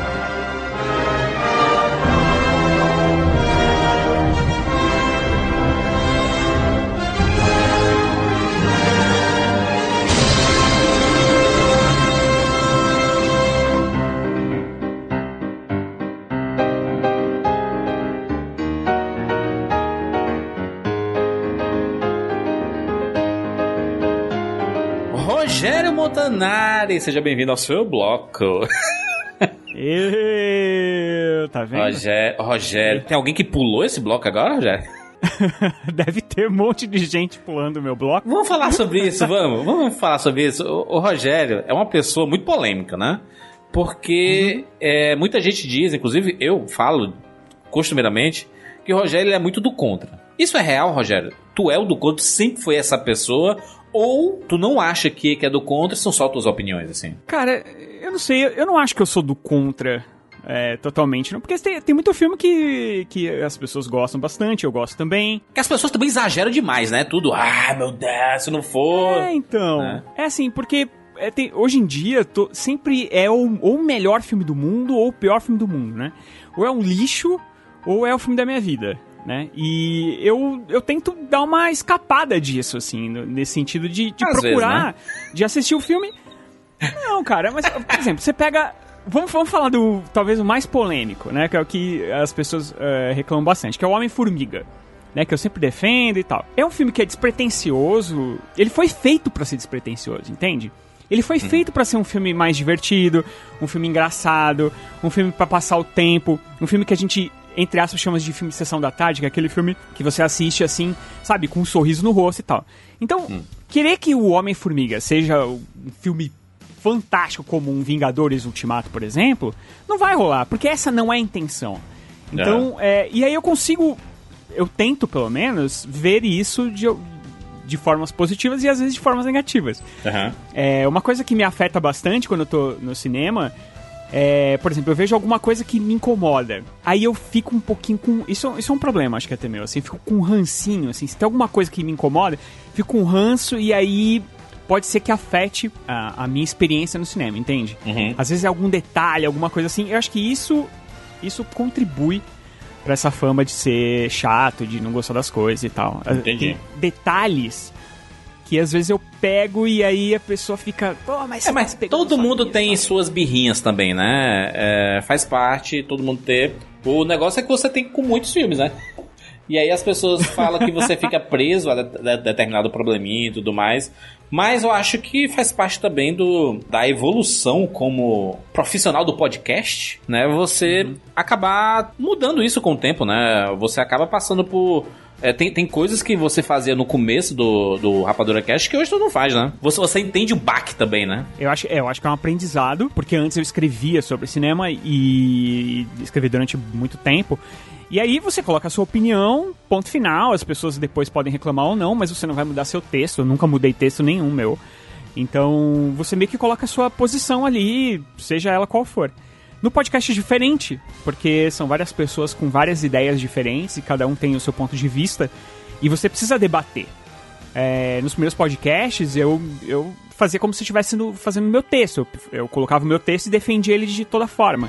Uhum. E isso soa, às vezes, desagradável. Na maioria das vezes, na verdade, soa desagradável para quem tá escutando. Porque se ele não concorda contigo e você fica martelando, martelando, martelando, martelando dificilmente você vai fazer com que a pessoa mude Sim. de ideia. E, o, e a discussão não evolui, né? Ela fica é. travada ali. Então, isso eu tento melhorar. É óbvio que de vez em quando né, a gente dá umas escorregadas e tal, mas eu tentei melhorar e eu, assim, eu, eu, tenho mais orgulho de ouvir meus podcasts de hoje em dia do que os de antigamente. É isso. É, né, tem, tem dois exemplos que são terríveis, que é o do It, que é o filme que eu não curti muito e, e todo mundo no podcast gostou bastante, então foi bem difícil. E o outro que também aconteceu isso foi no. É muito difícil fazer esse papel, né? De, de é estar nesse papel que é assim: todo mundo na mesa gostou e você não gostou. Porque você acaba virando o alvo da crítica, né? Quando você vai criticar aí vem quatro defender. Aí quando tu vai falar mal de alguma coisa, vem quatro defender. Fica essa, essa bola de neve, que às vezes nem é bom pro ouvinte, né? É, eu acho que com a, a experiência ela diz muito sobre isso, né? Não é também que, que você não possa dar sua opinião, né? Existem formas de você discutir, né, sobre, sobre cinema e acho que faz parte do aprendizado e todo mundo passa por isso. Eu mesmo até hoje eu passo por esse aprendizado do que é saudável deixar em discussão e o, o que é que eu posso interferir na, na, na mediação da, desse debate, sabe? Tem uma coisa que as pessoas sempre falam nas redes sociais e tal, que elas gostam da. Elas gostariam que no, nos podcasts houvessem vozes dissonantes. Então, Sim. a gente. Não, eu gosto muito quando tem voz dissonante, porque senão fica todo mundo elogiando o filme e tal. Só que a voz dissonante ela tem dois problemas. A primeira é que é muito difícil você ser a, a voz dissonante, você precisa Sim. ter muita calma, muito equilíbrio. Saúde mental. E, né? e inteligência. Porque... É, e, e, não, e inteligência para manter a, a, discussão funcionando, né? Não ficar sim, aquele sim. bate e rebate. E uh, eu esqueci qual é a segunda. Pera aí. esse é o Rogério, esse aí. Esse é o, o natural do Rogério, é esse. Ah, tá. Se o Rogério chegasse e ele, ele falar, gente, tem três pontos sobre isso. O primeiro ele fala, os dois outros ele não sabe mais. Quais são os pontos? Lembrei agora. O segundo ponto, esse é o Rogério. O já segundo ponto, aí, cara, tá? oh, cara, o Gel sofre comigo. É, o segundo ponto é que depois essas mesmas pessoas elas reclamam quando você tá ou atacando o filme que elas gostam, é. ou você tá porque você tá sendo chato. Então, então quer dizer, é difícil agradar. Né? Então, o que a gente tenta fazer é o meio termo, né? É, quando eu percebo que eu não gosto tanto do filme, eu deixo as pessoas que gostaram falar um pouco mais, e depois eu pontuo aquilo que eu não gosto, tal, não sei o quê. E não ficar martelando, assim, né? Porque realmente é, é bem chato. Eu acho que para ninguém é bom, assim. para quem tá participando e para quem tá ouvindo, com certeza também não é. Exatamente. Rogério, você é a pessoa mais velha da nossa equipe do Rapadura Cash. é engraçado, né? Eu sou, eu sou um dos mais novos é, participantes, né? Assim, né? Sim. Tô é, tantos anos e, e, sou o mais velho. É, mas também não é velho também, né? Oh, meu Deus, como é velho, não sei o quê. Não é, né? é... é, então, né? Quarentinha. Quarentou, né? né? Quarentou. É. O Rogério, agora nessa edição, é a edição número 66. Aí, Rogério, 66 aí. edições. É, passou. Algumas bem polêmicas, né? algumas bem emblemáticas e tudo. Mas eu quero voltar para o jovem Rogério. Rogério, quando começou a gostar de cinema, Tu lembra qual foi o primeiro filme que tu viu no cinema? Obviamente, conscientemente, né? Demorou bastante, na verdade. Porque meus pais não iam ao cinema, eles. É... Meu pai tinha um problema com cinema, não sei porquê, de ficar fechado. Ele tem um problema com barulho, sabe? Entendi. Eu dei barulho de pipoca e tal, então nunca levou a gente no cinema. Mas ele gosta de ver filme, pelo menos em casa, sei lá. Ah, cara, ele não gosta tanto, assim. Entendi. Ele, entendi. ele tem os seus filmes favoritos ali, que ele assiste um milhão de vezes. Mas ele não é muito, muito de filme, não. Ele prefere uhum. vários programas e tal. Mas no cinema a gente não, não teve essa cultura de ir no cinema quando era criança. Então ah. a primeira vez que eu fui eu já devia ter uns 10 anos e foi um filme dos Trapalhões. Sempre não é o Robin Hood de Trapalhão, é alguma coisa assim alguma coisa parecida, que o Robin Hood de Trapalhão acho que é um pouco mais antigo. Mas é um filme desses, assim. E é, eu lembro de ter ficado. Era uma sala pequena. E mesmo assim eu fiquei maravilhado com aquilo, assim. Tipo, putz, que coisa fantástica. Mas o primeiro filme que eu vi mesmo, que aí eu fui eu, um, amigo meu e tal, que era mais velho e tal, foi Exterminador do Futuro 2. Esse eu lembro de. Esse foi. Eu também lembro, tá? Foi o eu vi, filme, eu vi no cinema também. Olha aí, olha aí, você era mais jovem que eu. Não, mas a gente tem a diferença de dois anos aí, tu, né? eu lembro que tem a Sarah Connor lá e tem. a- logo nas primeiras cenas dela, acho que a primeira cena dela, ela fazendo a ginástica lá no quarto, né? Do hospício e tal. E aí eu lembro de ter virado pra esse meu amigo, ele já era adulto, na verdade, né? Era um, era um funcionário que trabalhava com meu pai e ele me levou, ele quis assistir, ele acabou me levando no cinema. E aí eu lembro que eu falei bem alto, porque eu não tava acostumado com cinema, né, cara? Eu, eu- eu assistia filme em casa. E aí eu lembro que eu falei pra ele, nossa, como ela tá forte! Meu, tipo, deu um grito assim, aí o cara, ô, segura a onda aí, cara, você tá no cinema. É, Mas foi então o teu tio que, que te levou pro cinema? É, é, é, is- houve essa relação de, assim, de ter um parente que te levava pro cinema? É assim, ah, na verdade, esse, esse rapaz, ele era funcionário do meu pai. E ele morou na minha casa durante muito tempo, porque a família dele era de fora tal, não sei o que. E aí ele, ele me levou no cinema, mas não, não, a questão não foi ele, não. A minha mãe é, sempre gostou muito de assistir filmes. A gente. é, cara, eu sou um filho do VHS, assim, sabe? É, meu pai, ele ia na locadora, alugava seis, sete filmes, sabe? E alugava é, filmes infantis pra gente, filme da Luluzinha, filme da Turma da Mônica, sabe? É, todos esses filmes infantis e pra minha mãe ele alugava outros filmes de suspense. Tal. Ele, naquela época ele acho que ele assistia mais filmes também, mas era mais pra minha mãe mesmo. E aí com o tempo eu fui passei do- dos infantis pra assistir junto com a minha mãe esses outros filmes. Eu lembro que a gente foi assistir. Olha isso. Outra época, a gente foi forjado no aço, né, Junadir? Eu lembro que minha mãe foi assistir. assistir Atração Fatal, bicho. Lembra da Atração Fatal? Aí quando chegava naquelas partes, ela falava assim: ó, sai da sala. Aí a gente saía da sala, aí eles assistiam essa parte. Agora pode voltar, a gente voltava. E a Atração Fatal tem várias dessas cenas, um pouco mais picantes, né? E aí eles mandavam a gente sair da sala e depois voltar. Com o tempo eu, eu fui, assim, fui me apaixonando pelo cinema, assim, né? E a- até o momento que eu comecei a ir na locadora e alugar os meus próprios filmes, eu nunca vou esquecer. Os primeiros dois filmes que eu aluguei na minha vida sozinho, filmes de adulto, Ah. que foi o Especialista, Ixi, aquele Stallone. com o Sylvester Stallone e a Sharon Stone, que é muito ruim. E o outro é Maverick, do Mel Gibson, que é um Aham. filmaço. Foram os dois filmes que eu aluguei, assim, conscientemente. Então o, o cinema ele meio que acabou fazendo parte. A, a- a nossa geração é muito parecida, né? Então a gente. é, não sei se posso falar por, por ti, né, obviamente, mas como normalmente a gente que tem a mesma idade, mas morou em lugar diferente, a gente acabava recebendo o mesmo tipo de conteúdo, né? Então a gente vê muita coisa na sessão da tarde, né? Cinema em casa, Uhum. era VHS que a gente alugava, depois ia pro DVD, né? É, a gente passou pelo mesmo processo, né? Tinha muito, muita. O VHS era muito, muito forte. Tem muita gente que não viveu essa época Sim. que escuta a gente. É, mas, poxa, é, o único jeito da gente assistir um trailer, por exemplo, assistir. Era assistindo fitas de VHS, cara, ou indo no cinema. A gente alugava uma fita e antes, da, antes do filme começar tinha três ou quatro trailers, a mesma coisa que é hoje em dia no cinema. É assim que a gente conhecia os filmes que a gente assistia. Não, não tinha muito acesso, é, não tinha internet, né? Então o VHS era, nossa, é- era o nosso norte, assim. Tan- Tanto que assistia, ficava maluco pra ver qual eram os trailers que iam passar antes pra saber que filmes que a gente ia assistir pra frente, assim. E eu tive o prazer, não sei se você vai perguntar isso, mas tive o prazer de trabalhar numa locadora de vídeo. Olha só! É. Conte, conte fantástica. causos. Eu, eu alugava tanto filme, tanto, tanto filme. É, eu trabalhava num pet shop durante. de- trabalhei durante quase dois anos no pet shop, dando banho em cachorro. Hum. E eu passava na locadora quase todo dia e alugava filme toda hora tal. Eu aluguei tanto filme que a dona da locadora ela chegou pra mim e falou assim: Olha, tem uns filmes aqui que a gente. é, são cópias de trabalho que eles chamam, alguma coisa do gênero. Que é, eles, a- as distribuidoras mandavam pra ela, aí ela assistia pra saber se, se valia a pena comprar ou não. Aí não eram aqueles grandes filmes, grandes lançamentos, eram filmes mais obscuros, digamos assim, vai, mais independentes, filmes que não tinham tanto mainstream, assim. E ela Uhum. passou a me passar essas fitas pra eu falar pra ela se valia a pena ou não comprar. E aí chegou. Até que quando eu saí da, da- do pet shop, ela falou, pô, vem trabalhar aqui. Você tá desempregado? Eu falei, tô. Ela falou, então vem trabalhar aqui com a gente. E aí eu trabalhei lá durante, acho que foi um ano e meio. E, cara, tirando aqui o Rapadura, acho que foi o melhor trabalho da minha vida, cara. Porque, pô, você trabalhar com o que você ama é sensacional. Aí, Então, É outra coisa, né, cara? Eu assistia... Parado. É outra coisa. Pô, eu saía todo dia com dois, três filmes embaixo do braço.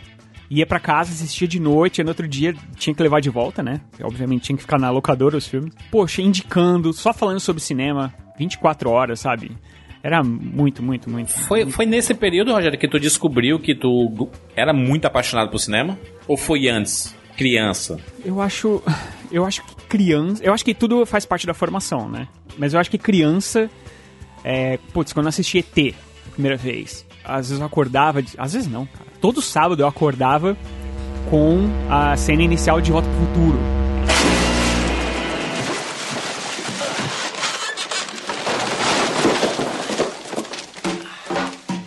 Meu pai botava. Meu pai é apaixonado pelo Volta pro Futuro. Ele botava a cena dos relógios, do, do McFly lá tocando a, a guitarra, explodindo. Todo sábado, basicamente isso. Quando não era isso, era curtindo a vida doidada, a cena do- dos Beatles, né? A cena da, da parada. Então essas coisas foram alimentando, obviamente, foram fazendo crescer esse, essa minha paixão pelo cinema. Mas quando eu trabalhei na locadora, eh, eu passei a ter acesso a tudo, né? Tudo, cara. To- Todo tipo de filme. Não só os, os filmes mais conhecidos que a gente queria tanto alugar. Assistia tudo. Porque, cara, eu tinha toda a, a, a biblioteca. Não é a biblioteca, a Cineteca, sei lá o que- sabe? Eu tinha tudo aquilo nas minhas mãos. Então eu passei a assistir filmes mais independentes, filmes de arte, novela vague, sabe? E comecei, a, acho que eu- na locadora eu passei a, a melhorar o meu senso crítico, digamos assim, sabe? Que é estudar mesmo cinema e ver que no- o cinema não é só aquelas estreias é, da, né, que na época eram da sexta-feira, que passavam no Fantástico e tudo mais. Não, que cinema tem muito mais envolvido, sabe? Tem o cinema iraniano, que é um cinema incrível. Eu conheci nessa época da locadora. É, o cinema coreano, o cinema japonês. Então, eu acho que tudo é um aprendizado, assim. Eu acho que se eu, não- se eu não tivesse trabalhando na locadora, talvez eu não estivesse aqui conversando contigo. Aí. É uma certeza minha. Eu acho que é isso, Rogério. Chegamos. Caramba, falei tanto assim. Obrigado, cara. Agradeço. Maneiro, Agradeço né? demais Aí. a, a oportun- todas as oportunidades, cara, que o Rapadura e o Rapadura Cast é, trouxeram pra minha vida. E é assim, é incrível, depois de tanto tempo, né, que eu saí da locadora há tanto tempo, voltar a trabalhar com cinema e perceber que, era- que o amor só cresce, sabe? Ele não. Aham. A gente assiste muita porcaria, a gente vê muita coisa ruim parte, acontecendo né? e tal, mas É. sempre vai ter filmes incríveis pra assistir, pra gente procurar e tal. Então é só peneirar direitinho que a gente acha. It's the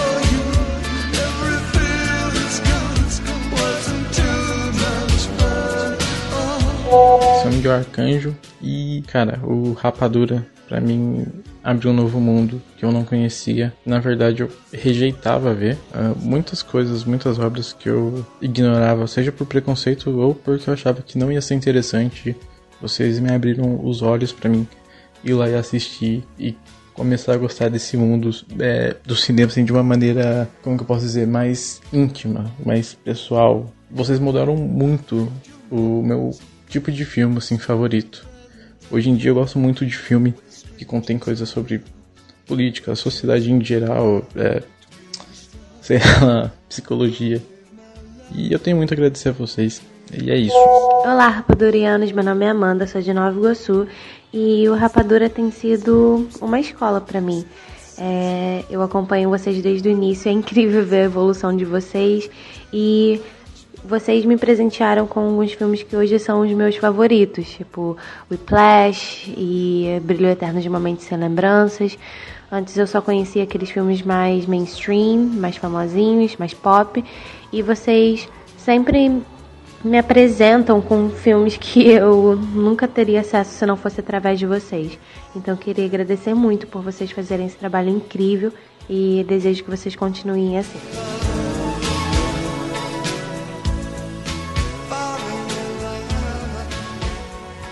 You know? Oh no! Hello again, friend of a friend. I knew you were. Thiago Siqueira, seja bem-vindo, seu bloco. Tenho perguntas aqui para você. Você tem perguntas ou talvez tenha respostas. Exatamente, porque o Siqueira é da equipe atual, ao meu lado, é um dos participantes mais antigos, né? Vou até conferir aqui, Siqueira. Eu, eu devia ter feito isso antes, mas vou fazer agora porque quem sabe faz ao vivo, né? Como diria o Faustão. A quantidade de, de podcasts que o Siqueira participou. Você quer saber? Chuta aí, chuta aí, Siqueira. Nós temos. É, é, estamos chegando em. Né? Essa é essa aí, a edição de número 600. É, vamos colocar aqui, vamos chutar aqui o número: 402. Menos. 300? 342. Mais. Posso dizer? Vai lá. Essa é a sua edição de número 370 do Rapadura Cash. Cravadíssimo. Caraca, são muitas edições. E, obviamente, o ouvinte mais antigo, ele conhece muito sobre ti, Siqueira, porque já tivemos edições que a gente falou mais sobre o nosso lado pessoal, inclusive a edição número 300, né, que é a biografia de oito anos atrás. Nesses oito anos, Siqueira, muita coisa pode ter mudado e muita coisa pode não ter mudado, né? Mas, eu queria saber é, de você, você já falou em algumas edições, mas acho que é bacana registrar aqui. Qual o primeiro filme que tu lembra que é, na tua cabeça, é o primeiro filme que tu viu no cinema? Primeiro filme que eu vi no cinema: Os Trapalhões e Árvore da Juventude. Esses filmes dos Trapalhões, é, to- toda criança via, né? Pega a nossa geração, a maioria começou com Trapalhões, cara. É, mas tu lembra quem, quem, quem te levou pro cinema? Foi com a galerinha? Tu lembra não, não, algum- foi com minha mãe. É? Minha mãe, no final de semana, provavelmente num domingo, que era o único dia que ela tinha realmente livre, Uhum. é, Cine Arte Iguatemi 1 ou 2, não lembro se foi no 1 ou no 2. A tua mãe tem papel importante no teu gosto por cinema. Eu, eu não, eu não vejo muito tu falando sobre ela. Ela não, ela ama ver filmes e tudo mais. Eu não vejo tu falando muito disso, não. Ela ama seriados, né? Ela vê muito seriado, vê muito reality show, né? Mas, mais, mais É filmes. aquela coisa, é, o meu gosto, às vezes, ela- ele é o oposto do dela. Ela gosta muito de comédias românticas bem, bestinhas, ela gosta de coisas leves, até porque durante muito tempo da vida dela ela teve que lidar com problemas sérios, dramas de, dentro da empresa, dramas pessoais, é, por lidar com pessoas diretamente. E ela foi sempre uma pessoa muito. que teve muita empatia por todo mundo que trabalhou com ela. Uhum. Então, muitos dos dramas que a gente vê no cinema, ela viu na vida real. Ela já teve que lidar, por exemplo, com pessoas com na equipe dela com doenças graves. É, Ela teve que lidar com o estouro da AIDS aqui no Brasil, então teve repercussões dentro da empresa, como toda empresa teve, então ela teve que lidar com isso. Então, parte desses dramas que a gente vê na nossa vida, é, só no cinema, ela teve que lidar com isso de maneira em loco, real, na vida real. Então isso significava o quê? Que pra ela, pra relaxar, sempre era melhor alguma coisa um pouco mais leve, alguma coisa que Entendi. tirasse um pouco ela da, desse mundo de problemas que ela tinha pra lidar. Ela, tipo, a- a o conceito que a minha irmã tem. A minha irmã diz assim: Ah, esse, esse filme é, é sobre o quê? Eu, "Xi, Cintia, esse filme tem guerra, tem doença e tudo mais, tem morte. Ela não quero ver, porque de difícil já basta a vida. Ela Pois não é. gosta de ver essas, essas coisas assim, de esse, esse tipo de, de filme. Que é assim, ah, já, isso já acontece muito na, na vida real. Na, na ficção eu posso me alienar um pouco aqui, né? Mas tirando a tua mãe, né, que tem um papel importante aí, por ter te levado é, nas primeiras idas ao, ao cinema e tudo mais. Quem mais teve importância pra ti, Siqueira? De família, que te apresentou filmes, que te apresentou é, conteúdos que hoje é, te transformaram num grande fã? Bom, duas pessoas. O meu avô, que é, por ser aposentado, era minha companhia nas idas ao cinema. Chegava no carrinho dele, um Voyage bem antigo. E por, por um bom tempo na minha infância eu morei em bairros mais, entre aspas, afastados, tipo Parangaba, Pan-Americano. Uhum. E ele sempre chegava no carrinho dele. É, até porque por conta da proximidade do trabalho da minha mãe. A Aham. minha mãe trabalhava na fábrica da Coca-Cola, que fica em Maracanaú. Então, Uhum. então, morar em bairros um pouco mais próximos do final da cidade ficava mais fácil para ela conseguir ir pro trabalho. Esses bairros são mais a periferia assim, de Fortaleza, né? São mais próximos da, entra- saída da cidade para Maracanaú. Aham. Bom, então era o meu avô que sempre me levava para o Iguatemi é, para assistir algum filme por lá. Então ele teve uma importância gigantesca. Quando eu me mudei é, mais pro centro da cidade, para a parte mais central da cidade, é, pude conhecer melhor meu tio Gilberto, que é tio por casamento. Uhum. Ele me legou boa parte da coleção de quadrinhos dele. É, a gente tá falando de quadrinhos aqui da década de 70 e 80. Tu tinha quantos anos? É, nessa época eu tinha 10, an- 10 para 11 anos de idade, certo? Ele me legou boa- é, esses quadrinhos e é, a gente costumava ir pro cinema uma vez por semana. É, com ele, por exemplo, eu podia assistir Star Wars no cinema, é, no relacionamento das, das edições especiais. A gente viu Titanic juntos. Spawn, cara, a gente viu juntos. É, Crew, o Conquistador, aquele filme horroroso com Kevin Sorbo, baseado no- nas obras do Robert Howard, que ele é fanático pelo Conan. Então a gente foi assistir junto. Era a pessoa mais próxima de mim em matéria de cultura pop. Uhum. sabe? A gente vê quadrinhos juntos, a gente. Por exemplo, mês que vem agora, a gente tá gravando isso agora no finalzinho de março, no final de abril, a gente tava com passagem marcada, hotel pago, tudo direitinho pra gente ir pra São Paulo e a gente ia passar três horas na Comics comprando coisas, certo? A ideia não foi minha, foi dele. Quando ele soube que eu tava indo pra São Paulo pro show do Metallica, ele disse: pega uma passagem pra mim também, é, que a gente vai pra Comics. Que maneiro. Então a nossa ideia, quando essa toda essa confusão acabar, o que é?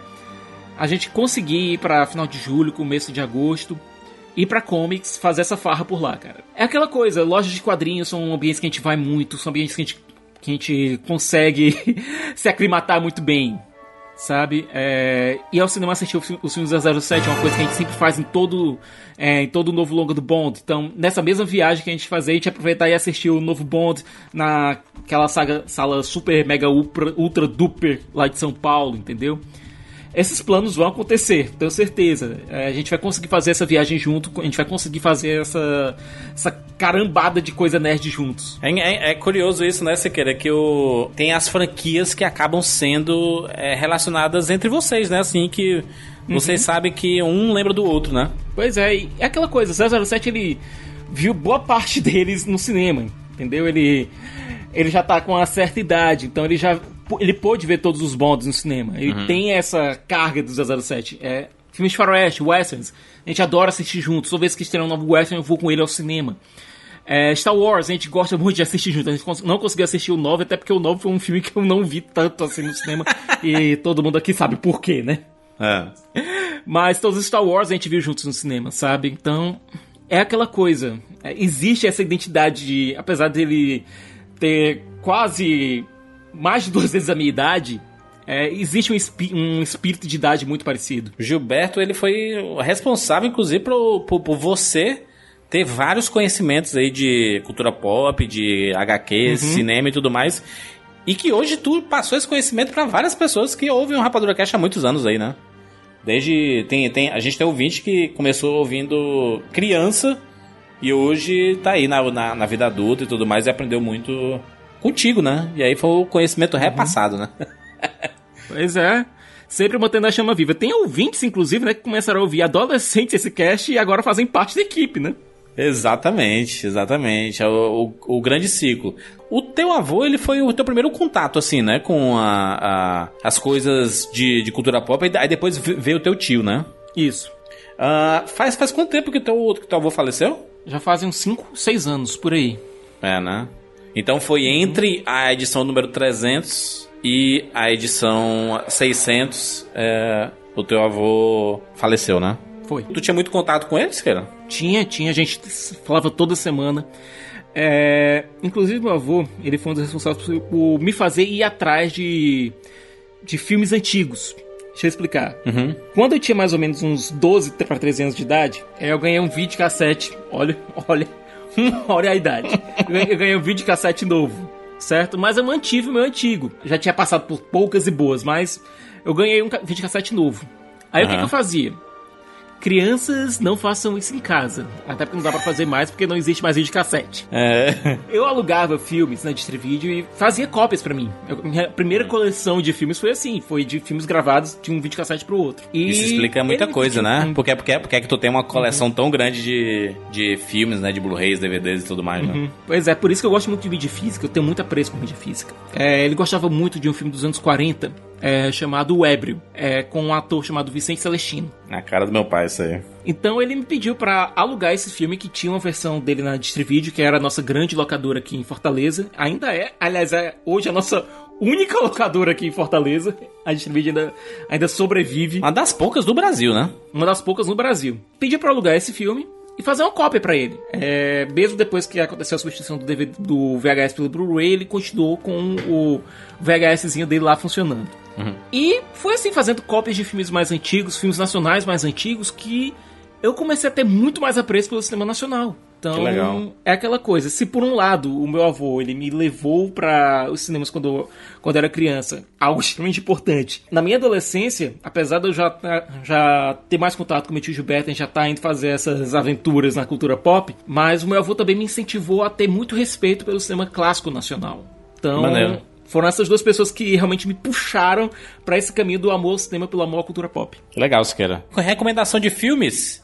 Filmes que é, as pessoas assistindo, elas vão conseguir montar o perfil do Thiago Siqueira.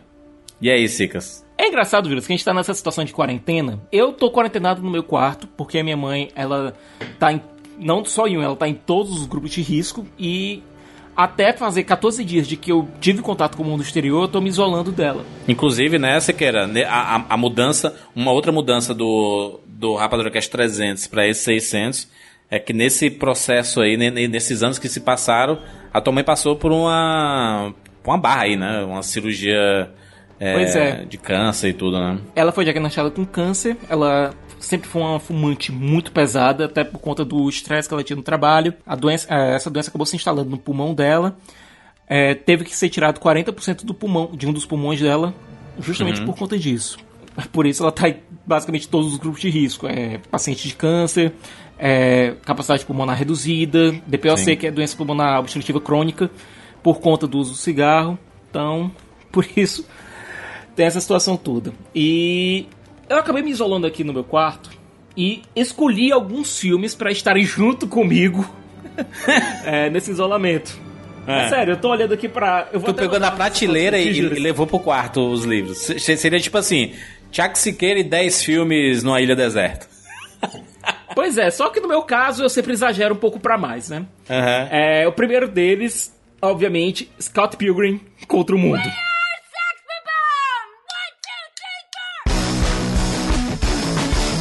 Olha aí. É, eu tô indo inclusive pra ele aqui agora. Esses dias eu coloquei no Twitter uma pergunta pra galera e gerou um, um certo rebuliço.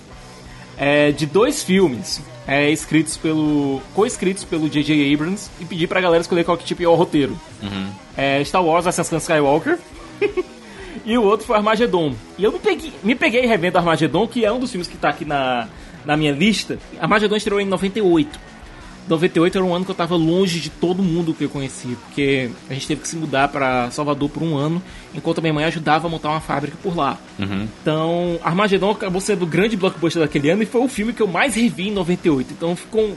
Apesar de ser brega pra caramba, apesar de ser exagerado, apesar de ser. Acabou virando um filme que acabou parte da minha vida. Uhum.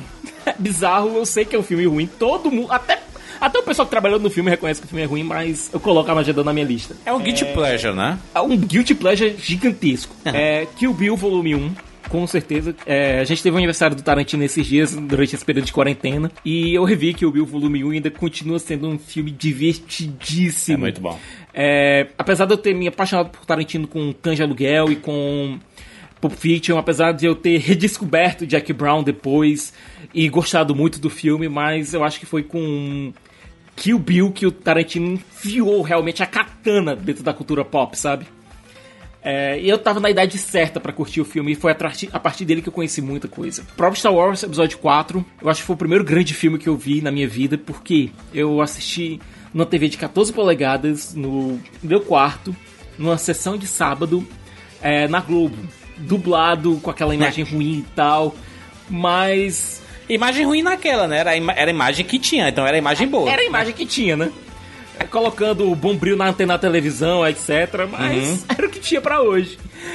E eu me apaixonei por Star Wars ali. Então, é difícil não dizer. Jornada das Estrelas, é primeiro contato, que eu assisti com meu tio no cinema. Foi o primeiro filme de jornada que eu pude ver no cinema e, pra mim, até hoje, é o melhor filme de jornada da franquia Jornada em todos os tempos. É O Poderoso Chefão 1, Jovens Loucos Rebeldes, do Richard Linklater. É, ele e o Cameron Crowe são dois, dois cineastas que são marcados no meu coração, sabe? Por motivos parecidos e diferentes. Trilogia do Antes, é, Quase Famosos, são filmes que eu levo muito comigo. E podem chamar de brega também, mas que eu assisti no cinema e saiu do meu despertar de romance mais. Um lugar chamado Notting Hill.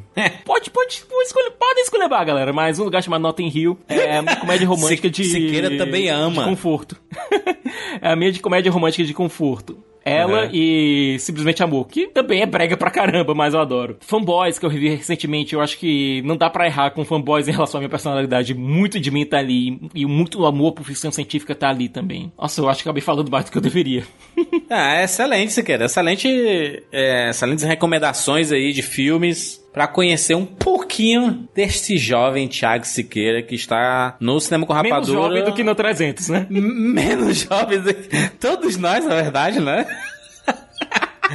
É, até, até porque faz, fa- faz, o quê? Oito anos, né? Oito anos de diferença pro, do 300 pro 600. E muita coisa mudou de, de lá pra cá. Mas continuamos aqui demonstrando nosso amor por cinema e ressignificando as coisas, que é muito importante, né? Porque tem coisas que eram importantes na, naquela época e dessa vez eles eh, ou ganham mais importância ou ficam menos, menos importantes com o passar do tempo, né? Mas faz parte, né? Ci- Cinema tem muito disso, né? Cara, eu tô no Rapadura Cast há 13 anos. Bicho, desde Transformers, o filme.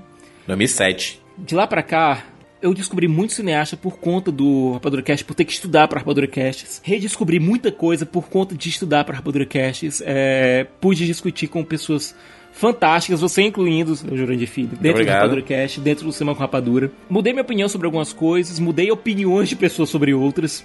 Espero ter contribuído para o debate aqui dentro do Rapadura Cast durante esses 13 anos de, de maneiras positivas. E espero continuar fazendo isso aqui. A gente sabe que o mundo vai mudar um pouco depois de tudo isso que a gente vai passar. Mas uma coisa que eu espero que não mude nas próximas 600 edições do Rapadura Cast, e sim, eu já tô colocando que a gente vai ter mais, mais 600 edições no mínimo. Sim. É o prazer de conversar com pessoas sobre cinema, é o prazer de conversar com amigos sobre o cinema, é o prazer de estar junto de vocês, ouvintes, em todas as edições do Rapadura Cash. É, eu sei que agora o mundo pode estar um pouquinho complicado, eu sei que é meio bizarro a gente estar falando do de passado e presente e futuro no meio dessa situação, mas eu espero que tudo isso que a gente esteja passando agora, dentro dessa edição especial do Rapadura Cast, sirva também como uma cápsula do tempo, dizendo que a gente teve tempos bons, a gente passou por tempos ruins e que a gente vai estar vivendo tempos melhores daqui a pouco. Todos esses três anos no Rapadura Cast me passaram por muitos períodos. Eu passei de aluno da universidade para advogado, para pós-graduado, para quarentenado agora. Mas tudo isso ficou muito melhor trabalhando aqui na Rapadura, fazendo Rapadura Cast, tendo não só os meus colegas de bancada virtual, mas também os ouvintes do lado. Espero que a gente possa estar falando de tempos melhores daqui a 600 edições de novo. Siqueira, só aplausos pra você. Só aplausos.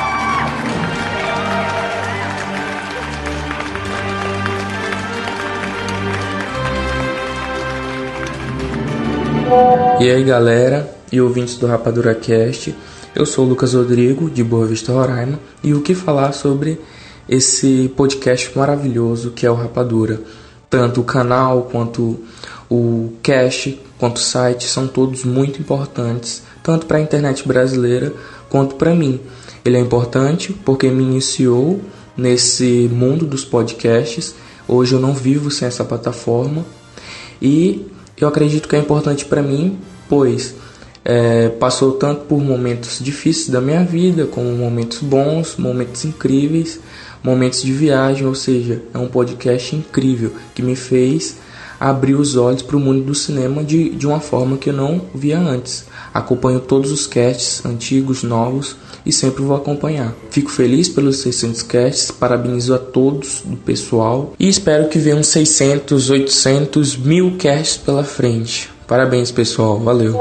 Oi, Cinema com Rapadura, meu nome é Renan, sou da cidade de São Paulo e para mim a importância do podcast é que vocês são sensacionais, vocês me ajudaram a mudar muito minha perspectiva de cinema nos últimos anos e eu só posso dizer que graças a vocês eu conheci esse meio de podcast há mais de 10 anos atrás, eu, eu acompanho há 10 ou 11 anos, não, não, na verdade eu acompanho desde o podcast do primeiro filme do Homem de Ferro a vocês e eu acho que vocês são um dos melhores, se não o melhor podcast dessa podosfera. É por isso que eu desejo muito parabéns a vocês e vivemos mais 14, 20 anos de estrada. Muito boa sorte, gente do Rapadura Cast. Tudo de melhor para vocês sempre.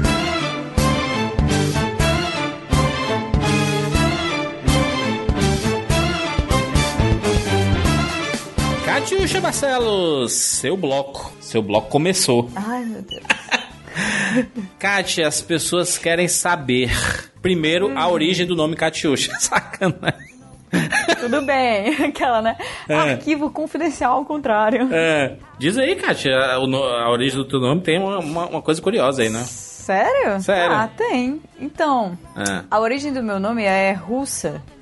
É uma música russa muito, muito conhecida, muito famosa. Bota pra tocar, e... Joel.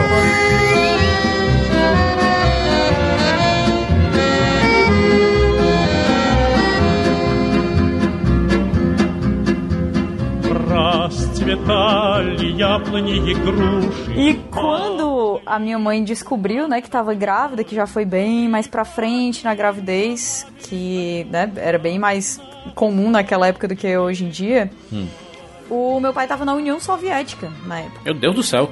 Exatamente, estava na Rússia.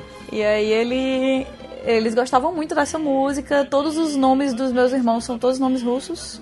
É Igor, Yuri, Ivan e Katyusha, que ia ser Ivna, mas resolveram inovar, né? E é isso. E aí ficou Katyusha. E essa música foi uma das músicas que eu mais ouvi na minha vida, porque eles cantavam muito pra mim quando eu era criança. Então, é uma música que eu gosto muito. Excelente. Quero saber qual o primeiro filme que a jovem Kátia assistiu. No cinema, no caso, né? Obviamente que, né, a lembrança que tem, né? Porque nossos pais, eles levam a gente criança, né, bebê pro cinema pra fazer zoada no cinema. A gente nem lembra qual é o filme. Pois é. Eu, na verdade, isso não aconteceu muito comigo. A minha família, ela não é muito de, de sair, sabe? A gente saía muito poucas vezes. A gente já praticava o isolamento social desde muito cedo. É. E, então a minha infância foi muito mais marcada pelo home video. Mas a primeira lembrança real, assim, forte que eu tenho é, de ter ido ao cinema e de ter assistido um filme no cinema foi justamente Mulan. Que é um filme que me marcou muito. E eu lembro assim, eu lembro de eu saindo do cinema e eu chegando assim na praça de alimentação e eu vendo aqueles kits, né, que eram claramente para as crianças que acabaram de sair do cinema Uhum. é, com várias coisas de Mulan e foi uma, uma- um filme assim da Disney que explodiu a minha cabeça, sabe? Que ele mudou muita coisa pra mim. Até hoje ainda continua mudando, então talvez as duas memórias estejam muito ligadas, porque realmente ele é o primeiro que eu lembro de estar fisicamente no cinema e vivendo aquilo ali, né? Talvez a emoção inteira tenha sido aumentada pela experiência de estar lá dentro daquela sala assistindo só aquele filme naquela tela enorme, Com com, aquele som, uma coisa completamente diferente das outras coisas na minha vida. E- e ainda mais porque a Mulan, ela, ela foge da, do estereótipo que a gente meio que estava acostumado a ver em filmes de, entre aspas, princesas, né? Da Disney. Exatamente. Pra mim, esse filme foi muito marcante por isso. Quando eu era, quando eu era criança, eu vivia muito assim com o menino, muito, muito, demais. Uhum. Também tu tinha três, tem três irmãos, né? Eu tenho três irmãos. A maioria dos meus amigos era homem, assim, eu tinha duas amigas mulheres muito próximas de quando eu era criança. E é isso aí, sabe? Era, o resto era todo menino. Então eu, eu cresci a minha vida inteira achando que, que eu qu- queria ser um, um cara, que eu queria ser um menino porque eu queria fazer as outras coisas que os meninos podiam fazer e que eu não podia. Eu achava um saco isso. Eu achava um saco eu não conseguir sair sozinha na rua. Tem certas coisas sobre as quais eu não consigo falar. Quando eu tô sentada de tal jeito, eu levo, né, carão e a- o, o meu irmão não leva. E essa foi uma coisa que marcou demais, assim, demais a minha infância. Então, quando eu assisti Mulan, eu tava no momento perfeito pra absorver todas as mensagens possíveis daquele filme e depois de vários anos, né, você vai absorvendo novas mensagens dentro daquela mesma coisa que já te marcou antes. Então, É. é, um filme que é muito forte pra mim, apesar de não ter sido a minha primeira paixão da Disney, porque foi Pequena Sereia que eu tinha visto em casa. Qual a ordem do, de, de idade do- dos irmãos? Tu é a mais nova? Tu é a mais velha? Eu sou a mais nova e eu sou a única menina. Eles tiveram al- alguma influência em ti relacionado a filme? Tipo assim, assistir em casa, do alugar VHS e tudo mais? Tem, tem algum irmão que tu seja mais, Sim. mais próximo nisso ou todos eram meio parecidos assim? Não, eu tenho. é, na verdade, desses três irmãos, dois são filhos só do meu pai, Uhum. são o Igor e o Ivan, meus dois irmãos mais velhos, e o Yuri, que, que morou comigo a minha vida inteira, né? Aham. É, o, o Igor e o Ivan, os meus irmãos mais velhos, eles me influenciaram muito em certas coisas. Tipo, o Igor sempre me influenciou muito a, a gostar de 007. Ele sempre gostou de James Bond, ele sempre teve a coleção. Então ele, a gente sempre, né, ele acabava assistindo junto, ele falava que curtia muito. Quando você é a mais nova, você sempre quer Uhum. impressionar muito os seus irmãos, assim, com as coisas que você gosta sendo as mesmas que eles, então acaba tendo influência muito grande. E o meu irmão do meio, o Ivan, ele era uma pessoa que gostava muito de cinema em inglês, então ele foi a pessoa que me apresentou coisas como Monty Python que eu também ah, amei demais. Então, eles foram isso aí. Mas o Yuri, que é o meu irmão que, que, né, cresceu comigo, é só um ano e meio mais velho que eu, Aham. a gente descobriu basicamente as coisas que mais marcaram, assim, a, a nossa infância, a gente descobriu junto. Ele é muito... Ele é muito apaixonado por ficção científica, então ele foi a pessoa que meio que é, consolidou a presença de várias, várias franquias assim, na minha vida, tipo Star Wars, o próprio De Volta pro Futuro, uma coisa que a gente assistia demais. Jurassic Park, não? coisas até. Jurassic Park, muito, mas assim, Jurassic Park é uma coisa que veio muito mais dos meus pais do que necessariamente Ah, é? Por irmão, quê? Eles amavam demais Jurassic Park. Meu pai sempre foi uma pessoa apaixonada por ciência, então essa essa coisa que a gente tinha de, de sabe, de descobrir todas essas coisas ligadas à ciência juntos durante a, a minha infância era muito forte. Aham. E a época que a, que a gente era criança era uma época, foi a época de ouro da cultura pop dos dinossauros, né? Tinha dinossauro em todos os cantos. Então, Jurassic Park é uma coisa que chegou dos meus pais, chegou até a gente e da gente também, né, tomou aí proporções absurdas de montar aqueles dinossaurinhos que brilham no escuro, comer Clássico. chocolate de dinossauro o tempo Surpresa, né? O chocolate surpresa que vinha os dinossauros. Saudades. né? A tua mãe, o que é que ela tem. É, qual, qual a relação que ela tem contigo relacionada a filmes? Ou não tem? Não é, não é- não é muita praia dela. Ah, a mamãe ama filme. É? A mamãe é maratonista profissional hoje em dia de Netflix. né? Aham. Ela sempre gostou muito. Toda mãe tá desse de jeito, né? romance. Toda mãe. Cara, a mamãe tá.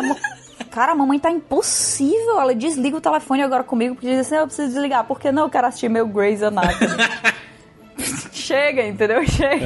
Uhum. Mas aí, assim, ela sempre gostou muito de filme de romance, que era uma coisa que a gente tinha muito em comum, né? Porque era visto muito como bobinho, assim, enquanto o meu pai era muito fã de, sabe, Charles Bronson e coisas do tipo. A mamãe amava. Amava romance, amava, amava comédia, é uma pessoa que amava de paixão filme de, de faroeste, né? Grande fã do John Wayne. É. Então eu, eu aprendi a gostar de muitas, muitas dessas coisas com ela. E até hoje, vários dos meus filmes favoritos são filmes que eu divido com a mamãe, tipo Orgulho e Preconceito, o próprio Legalmente Loura, que todo mundo fala, meu Deus, esse filme é um lixo, eu amo de paixão. É uma lembrança que é muito ligada a mim e a minha mãe. É, tem, tem, tem alguns filmes que tu sempre fala assim, não, não, esse filme eu quero ver com mamãe, né? É, sempre. Ah, vamos pro cinema tá- ver tal coisa. Não, estou guardando para... Adoráveis Mulheres, É uma né? experiência... Nossa, Adoráveis Mulheres eu vi com a mamãe, não me arrependi de jeito nenhum. É, são experiências. é, a, gente sempre fala, né, muito sobre é, quando tem a oportunidade de, de. Ainda depois de. Né, a idade passando. É, eu ia falar velho, né? Mas a gente não tá, não tá velho ainda. A gente tá na metade da idade. Não, pelo amor de Do- do- Deus. met- metade da idade, não. A gente tá na metade da vida ainda. Pelo menos, né? Meu Deus, como assim? Não, não tô nem perto da metade da minha vida, mas vamos lá. É, que é construir memórias, né? É uma coisa muito importante construir memórias e, e é, o- é o que faz né, a gente é, é, crescer, né? Ter, ter a- as nossas experiências e repassar essas experiências que a gente nunca esquece, né? São memórias que são construídas e que fazem bem. Eu acho que a gente tem que, é, que, que meio que exercitar isso como se fosse um músculo, sabe? Uhum. Parar de assistir essas coisas e de fazer nova- novas memórias com os seus pais, com os seus irmãos, depois que você se torna um adulto e já não mora junto com todo mundo. É muito importante, muito importante. O fato de eu ter essas coisas com a minha mãe, de, de eu estar constantemente assistindo coisas com ela e, e me lembrando de. Ah, eu gostei muito desse filme, eu tenho que ver com a mamãe de novo. Então, ah, eu quero muito ver esse filme, é com ela que eu vou ver. Do mesmo jeito que eu tenho uma ligação muito grande até hoje com o meu pai com o Senhor dos Anéis, porque ele foi a primeira pessoa que leu o Senhor dos Anéis na Aí. minha casa. E quando teve o lançamento do Senhor dos Anéis, ele foi a pessoa que ficou: vocês têm que ver esse filme, ele tem tudo a ver com esses RPGs que vocês jogam e não sei o quê. Então, eh, você ter essas coisas com seus pais, assim, fantasia com um, ficção científica, ação com outro, romance com um, filmes que mudaram a sua vida, que você viveu junto com aquela pessoa e você tá constantemente fazendo isso sem parar, eu acho que é muito importante até a gente, pra gente não perder o contato com, com as nossas raízes, né? Que a gente Sim. vai crescendo aí, se esquecendo de muita coisa que a gente é. É porque a gente acaba passando o tempo, a gente descobre às vezes tardiamente que os nossos pais, eles também foram jovens, né? E gostavam de coisas da época. E a gente, às vezes, não sabe, né? A gente não conversa, não tem o costume de conversar É. com os pais, né? A gente tá tão ocupado, né? Achando que é besteira ou então É. coisa de velho. Não, eles não gostam disso, não. Tem nada a ver, né? comum. É. É isso. É até, até, é até estranho a gente, é, de- depois de, dos 30 e poucos anos, a gente descobrir que os nossos pais estão hoje vendo tudo no, na, na Netflix, nos outros streams e, e gostando pra caramba, né? E consumindo que nem a gente consome, né? Às vezes até mais. É, as, as coisas. Nossa senhora, as coisas mudaram muito, assim. É. Eu acho que mudaram pra melhor. Ô, Kátia, deixa, eu- deixa eu te perguntar, tu, tu, tu lembra qual foi a época que tu percebeu que tu gostava muito de cinema? Foi criança, já foi adolescente, foi mais adulta, entendendo mais as coisas. Porque quando a gente começa a entender mais sobre os filmes que a gente assiste, muda né, a forma que a gente. O, o, o nosso apreço, né? Antes era só entretenimento, só diversão. E hoje, caraca, é que nem ver. é, tipo um filme clássico do Kubrick dos anos 80, 70, que na, que na época a gente podia até ter- ver, tipo, um laranja mecânica da vida. A gente via, caraca, que, que zona do caramba. E aí depois de adulta a gente assiste e, caraca, tem uma crítica ali absurda, né? Eu acho que eu me apaixonei muito por, por cinema, né? Quando eu era criança. Porque eu fui uma criança de locadora de vídeo. Eu alugava, todo final de semana a gente alugava filme. Assim, o tanto que eu não saía de casa era o tanto que eu assistia os meus filmes em casa.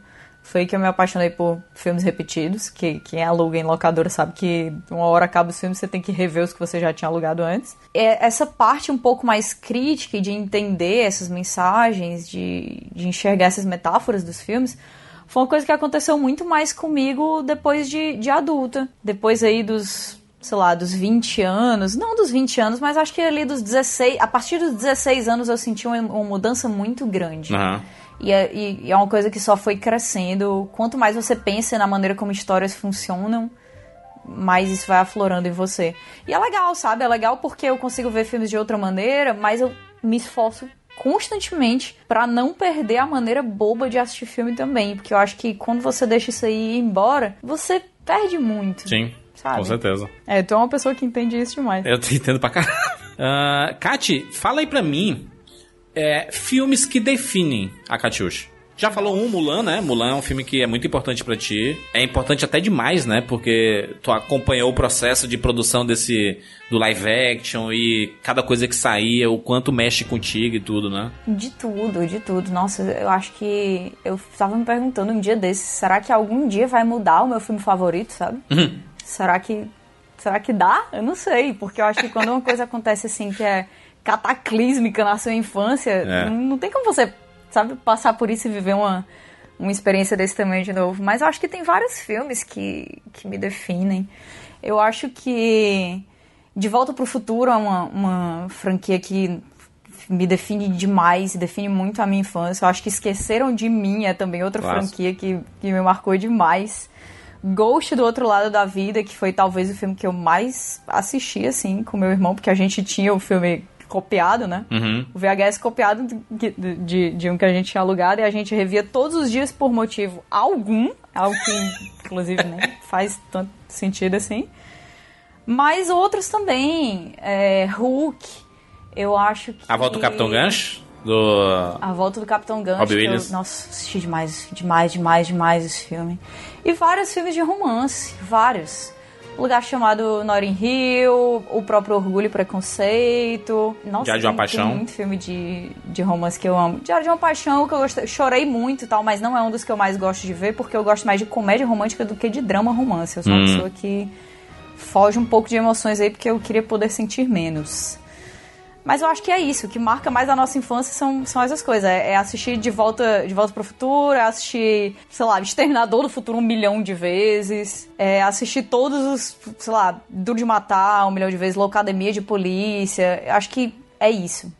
Pra mim, os filmes que me definem são os filmes que me mudaram depois de adulta, mas são os filmes que, que quando eu assisto, eu imediatamente volto pra minha infância, porque é uma, uma parte muito definidora da minha vida. É quem, quem diz que não existe viagem no tempo não, não, não conhece cinema e música, né? Não conhece, cara, não conhece. Tem, tem filmes que eu assisto que eu volto assim na hora que parece que eu tô assistindo na mesma TV de tubo que eu assistia das primeiras vezes, sabe? Que parece que o quarto muda e eu tô naquele naquela mesma memória de infância onde as coisas aconteceram. Assim como também tem músicas que eu escuto até hoje que parece que eu tô no mesmo computador, na sala da casa dos meus pais, jogando Ragnarok até as 6 horas da manhã e levando carão pra depois ir dormir, sabe? É, então pode colocar cinema e música e videogames, né? E videogames, com certeza. Acho que, que deu pra conhecer um pouquinho da Kat, né? E escutando os podcasts também, né? Porque você, deixa eu olhar aqui, Catiuxa, quantas edições? Catiuxa. Momentos de tensão. Catiuxa tem exatamente 48 edições, tá quase chegando em 50 edições, hein? Aí. Misericórdia! Foram muitas. Muitas edições. É, vai, vai ter muito Rapadura Cash ainda aí pela frente. Eu espero que as pessoas estejam gostando de me conhecer, apesar de às vezes eu sei que eu sou um pouco difícil. Mas eu acho que o que eu quero, a mensagem que eu quero deixar nos Rapadura Casts em todos os cantos assim que eu chego é que apesar de todo mundo falar e ficar frescando comigo porque eu gosto de tudo, é essa sensação que eu quero deixar. É tipo, olhe com um olhar positivo para as coisas, não perca a criança dentro de você que tá assistindo esse filme. Não perca aquela pessoa inocente que não tá ali só pra criticar, porque isso aí vai te trazer muita felicidade também. Calmo como a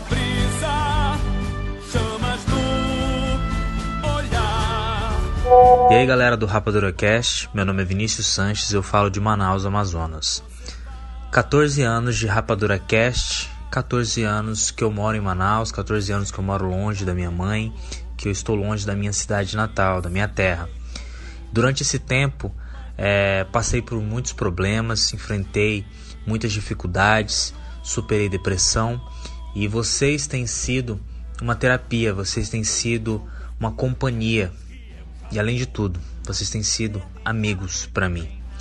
É, eu costumo dizer que o cinema salvou a minha vida e continua salvando. E eu tenho uma gratidão eterna a vocês por terem me apresentado realmente um mundo espetacular do cinema, da sétima arte. Então, sucesso, um grande abraço de um fã, de um amigo e seguimos juntos. Olá, seres rapadurianos. Meu nome é Valmir, sou de São Luís do Maranhão, mas moro aqui em São Paulo. É, o Rapadura é muito importante para mim, me ajudou muito a superar a solidão de me mudar para uma cidade nova. Cansei de ir e voltar do trabalho, rindo com vocês, na companhia de vocês, rindo sozinho na padaria, todo mundo me olhando. Mas acima de tudo, me fez aprender mais sobre o cinema que eu amo e eu também escrevo sobre isso. Então, agradeço a todos vocês, me emocionei quando vocês fizeram 500 edições, 400 edições e nessas 600 eu só quero dizer que vocês são muito importantes e é o maior e melhor podcast do Brasil. Obrigado, rapadurianos. Abraço.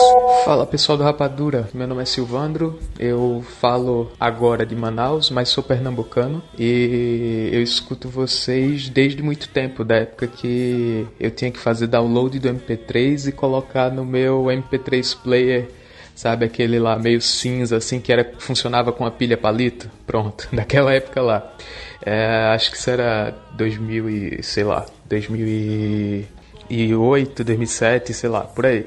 Eu lembro que eu ia pra faculdade e eu botava o episódio pra, pra ir escutando na época. É, eu morava distante, eu morava no interior e estudava em Recife, então eu tinha uma viagem de uma hora todo dia pra ir pra, pra faculdade.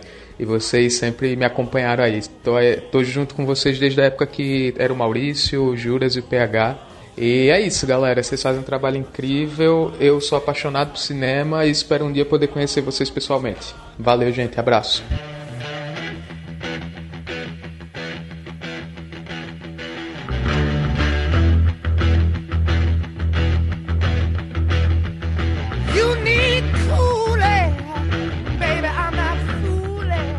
Jurandir Filho, Sou eu. seja bem-vindo ao seu blog. Aê! Parece que o jogo virou, não é mesmo? Exatamente. Juras, Hum. seguinte. Estamos aqui na edição 600 do Rapadura, um podcast que tem a sua história constantemente confundida com a sua, Juras. Exatamente. Eu participei das 600 edições, inclusive. Olha que coisa absurda. Mas não existe, não, não tem como não participar, porque se não tem o Juras, não é Rapadura Cast, é outro podcast que vão colocar lá como extra. Não, não faz nem sentido. Então, assim, depois de todos esses anos e de todas essas edições de Rapadura Cast, eu quero Hum. saber que filme que você colocaria como uma metáfora perfeita pro que é o Rapadura Cast na sua vida. Boa pergunta. Eu sou muito boa nisso. Eu poderia falar Rei Leão, porque Rei Leão pra mim, eu já, eu já, as pessoas já conhecem a minha história com Rei Leão, porque eu, eu, eu sempre falo que, que Rei Leão é um filme que tem todos os gêneros dentro dele. Tem comédia, tem musical, tem romance, tem aventura, tem a parte um pouco de terror, tem um suspense ali e tudo. Mas eu acho que Rei Leão talvez não converse. Ele conversa comigo, né? Porque é um filme muito importante pra mim. Mas eu acho que tu, tu até citou a franquia De Volta para o Futuro. É uma franquia que conversa bastante com o que é o Rapadura Cash. Que muitas vezes a gente tá voltando no passado, a gente discute muito o presente, a gente discute muito o futuro das coisas. E De Volta ao Futuro fala né, muito sobre isso. E cinema, ele é uma, uma arte que vive constantemente resgatando o passado, né? A gente vive constantemente. Ah, isso aqui era. Tipo Star Wars. Star Wars, quando voltou lá com a, com a Rey, é, no Star Wars Despertar da Força, todo mundo falava: caraca, é igual o Star Wars 4. Mas é. é a, a franquia ela é cíclica, né? Ela acaba retornando para algumas para algumas coisas. Franquias acabam retornando. A gente viu o primeiro Homem de Ferro, o primeiro filme do universo Marvel acabar com Eu sou o Homem de Ferro e o clímax do último filme da saga do infinito, 10 anos depois, terminar com a mesma frase. Né? Então, é, a, a gente está tá sempre resgatando, voltando ao passado. Eu acho que du, duas franquias poderiam conversar bem aí com o que é o Rapadura Cast pra mim, na, na, na minha cabeça, é De Volta para o Futuro, e o Exterminador do Futuro, considerando o primeiro e o segundo, né, apenas. Não a franquia Exterminador do Futuro, né, aquelas coisas. Compreendo, compreendo, tá. É, Tá são duas franquias então. que, que, que acabam fazendo com que a gente é, comente muito sobre o presente, sobre o passado e sobre o futuro. É, então to- todas as franquias que trabalham bem com viagem no tempo acabam sendo um pouquinho o que é o Rapadura Cast, que é uma viagem no tempo relacionada ao cinema, né? Juras, falando aí em resgatar o passado, a gente sabe que você é nacionalmente conhecido aí como o maior fã de Rei Leão.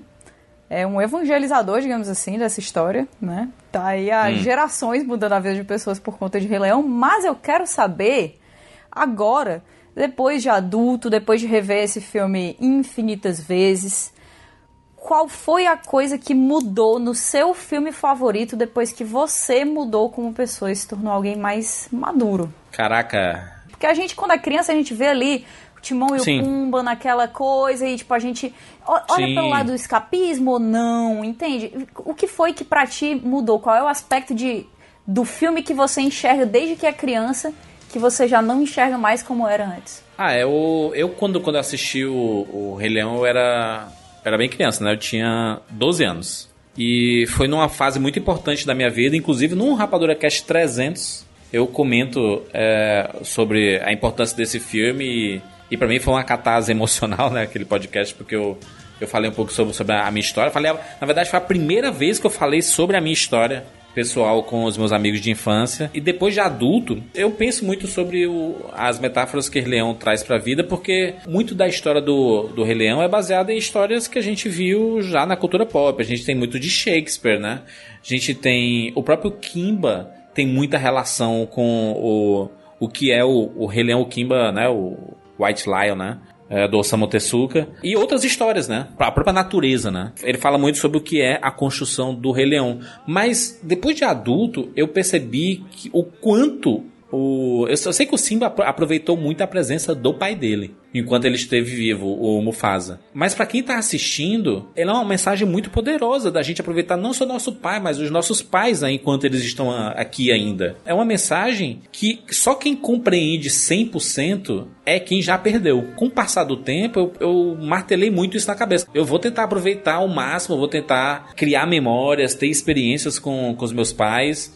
E nesses últimos anos, as ferramentas, o, o acesso que a gente tem hoje a conteúdo, principalmente né, ferramentas de streaming, isso transformou a minha rotina com eles. Porque minha mãe, ela sempre gostou de ver ah, filmes, séries e tudo mais. E hoje ela assiste coisas japonesas, coisas coreanas, os doramas. Tem, tem muita coisa que ela assiste, mas ela assiste muito filme também. E vira ritual é, ela assistir um filme que tem uma, uma, entre aspas, é a crítica social foda, que gera uma discussão. ah, tipo, quando ela assistiu Mãe pela primeira vez. Ela assistiu e a ficha não caiu logo. E a gente conversando, eu destrinchando com ela as metáforas, e aí você via no olhar dela, sabe, o brilho assim de caraca, é isso mesmo e tudo.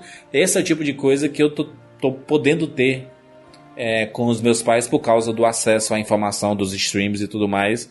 É, são memórias que estão sendo construídas pra mim. Tipo uma memória. é, meu, meu, meu pai sempre gostou de cinema italiano porque ele é muito fã de faroeste. E, e os faroestes antigos eram os faroestes, né? O oeste espaguete, né? Macarrão, É. é, isso aí. É, eram, eram, os, eram os grandes faroestes, er- eram, eram esses.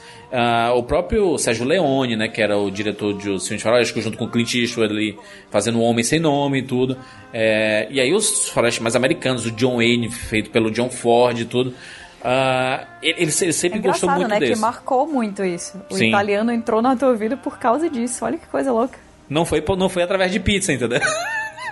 Olha só, quem diria. Ah, e aí, eu tive uma experiência muito legal com o meu pai, um- há uns dois anos mais ou menos, que ele nunca tinha assistido Cinema Paradiso. E foi num dia que eu tava conversando com ele, a gente tava trocando ideia assim sobre ah, o cinema das antigas, porque surgiu alguma coisa no Oscar ou alguma premiação que falou sobre de- o, o resgate do cinema clássico.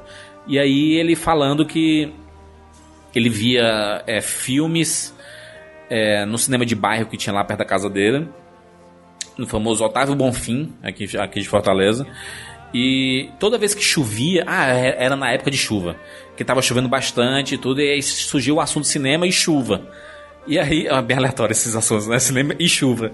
E aí ele ele falou assim: "Ah, quando eu quando era mais novo, a gente via cinema é, no cinema de bairro lá no Otávio Bonfim, e às vezes chovia e a gente tinha que ficar com as pernas pra cima, em cima das outras cadeiras pra não molhar os nossos pés, porque entrava água no cinema. E aí a gente, eu comecei a conversar com ele e tudo mais. Eu, pai, tem um filme aí que é bem engraçado, que mostra muito sobre é, como é ter um cinema e como é trabalhar no cinema, que é o Cinema Paradiso. Ele falou, não, eu, eu- eu nunca assisti. Eu falei do, do Ennio Morricone, porque o Ennio Morricone fez as trilhas dos filmes de faroeste que ele mais gosta, né? E o Ennio Morricone é o compositor do Cinema Paradiso. E aí eu comentando com ele, cara, eu nu- nunca assisti e foi uma experiência espetacular, assim, assistir Cinema Paradiso com meu pai. É curioso porque normalmente são os pais que apresentam filmes pra gente, né? Pros filhos. Exato, isso, isso é muito curioso. Eu queria saber como, como é que tu se sente. Porque assim, a gente teve várias pessoas aqui já falando nesse próprio podcast Uhum. sobre a influência que os, que os pais tiveram em você na hora de, de ter os seus gêneros, filmes favoritos e tudo mais, mas realmente tu tá trilhando esse caminho inverso. E, obviamente, tu sabe que os teus pais colocaram muito deles em ti e muito de, de quem tu é, é, é tanto eles geneticamente como culturalmente. Eu queria saber quais são os aspectos mais fortes do Jurandir, filho, que não é mais só o Baby Juras, filhos dele, Uhum. né? Mas, mas um das maiores especialistas de cinema que mais fala sobre isso há mais anos né, no Brasil hoje em dia. O que é de ti que tu acha que conseguiu colocar neles através dessa apresentação que tá acontecendo aí no sentido inverso? Eu acho que o- os, os meus pais, eles, eles se esforçaram muito. Eu tenho um, Comigo são quatro irmãos, né? Que, é- que, nem- que nem tu, né? Aliás, a- a- eu tenho... São três homens e uma mulher também. Na minha, na, na minha Oh. casa. Eu tenho dois irmãos mais velhos. A minha irmã mais velha do que eu, também sou caçula. A minha relação com os meus irmãos acabou sendo em uma fase específica da minha vida em que eles alugavam VHS, principalmente de filme de terror, e eu assistia bastante, assistia Jason, A Hora do Pesadelo, é, Halloween e tudo mais, mais com eles, porque eles gostavam muito de assistir filme de terror. Mas a minha experiência com cinema acabou bem ali com eles.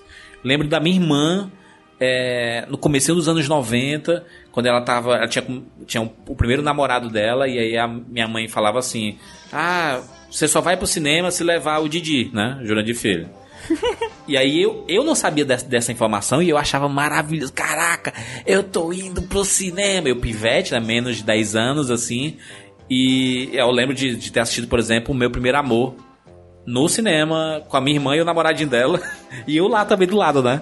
Meu Deus, tu foi segurar a vela. Foi, mas é porque a minha, irmã, minha mãe só deixava ela ir se eu fosse. Genial, genial. E eu só descobri isso depois de velho. Eu descobri, eu pensava assim, caraca, eu fui com a minha irmã ver o filme. Não, eu tava lá e ela tava com o namorado dela. é... Tá bom. Foi a, a, a experiência que eu tive. Inclusive, Rei Leão foi ela que me incentivou a, a, a assistir o filme. Que ela, ela, ela tava no cinema assistindo outra coisa e ela viu pessoas saindo da sessão com os olhos marejados, assim, chorando e tudo.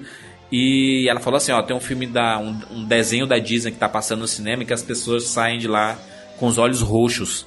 Aí eu, não é possível. Eu, por que, que eu vou ver um filme desse que, é, né, que as pessoas saem com os olhos roxos, de, de chorar? Aí disse, né, as pessoas saem chorando do cinema e tudo.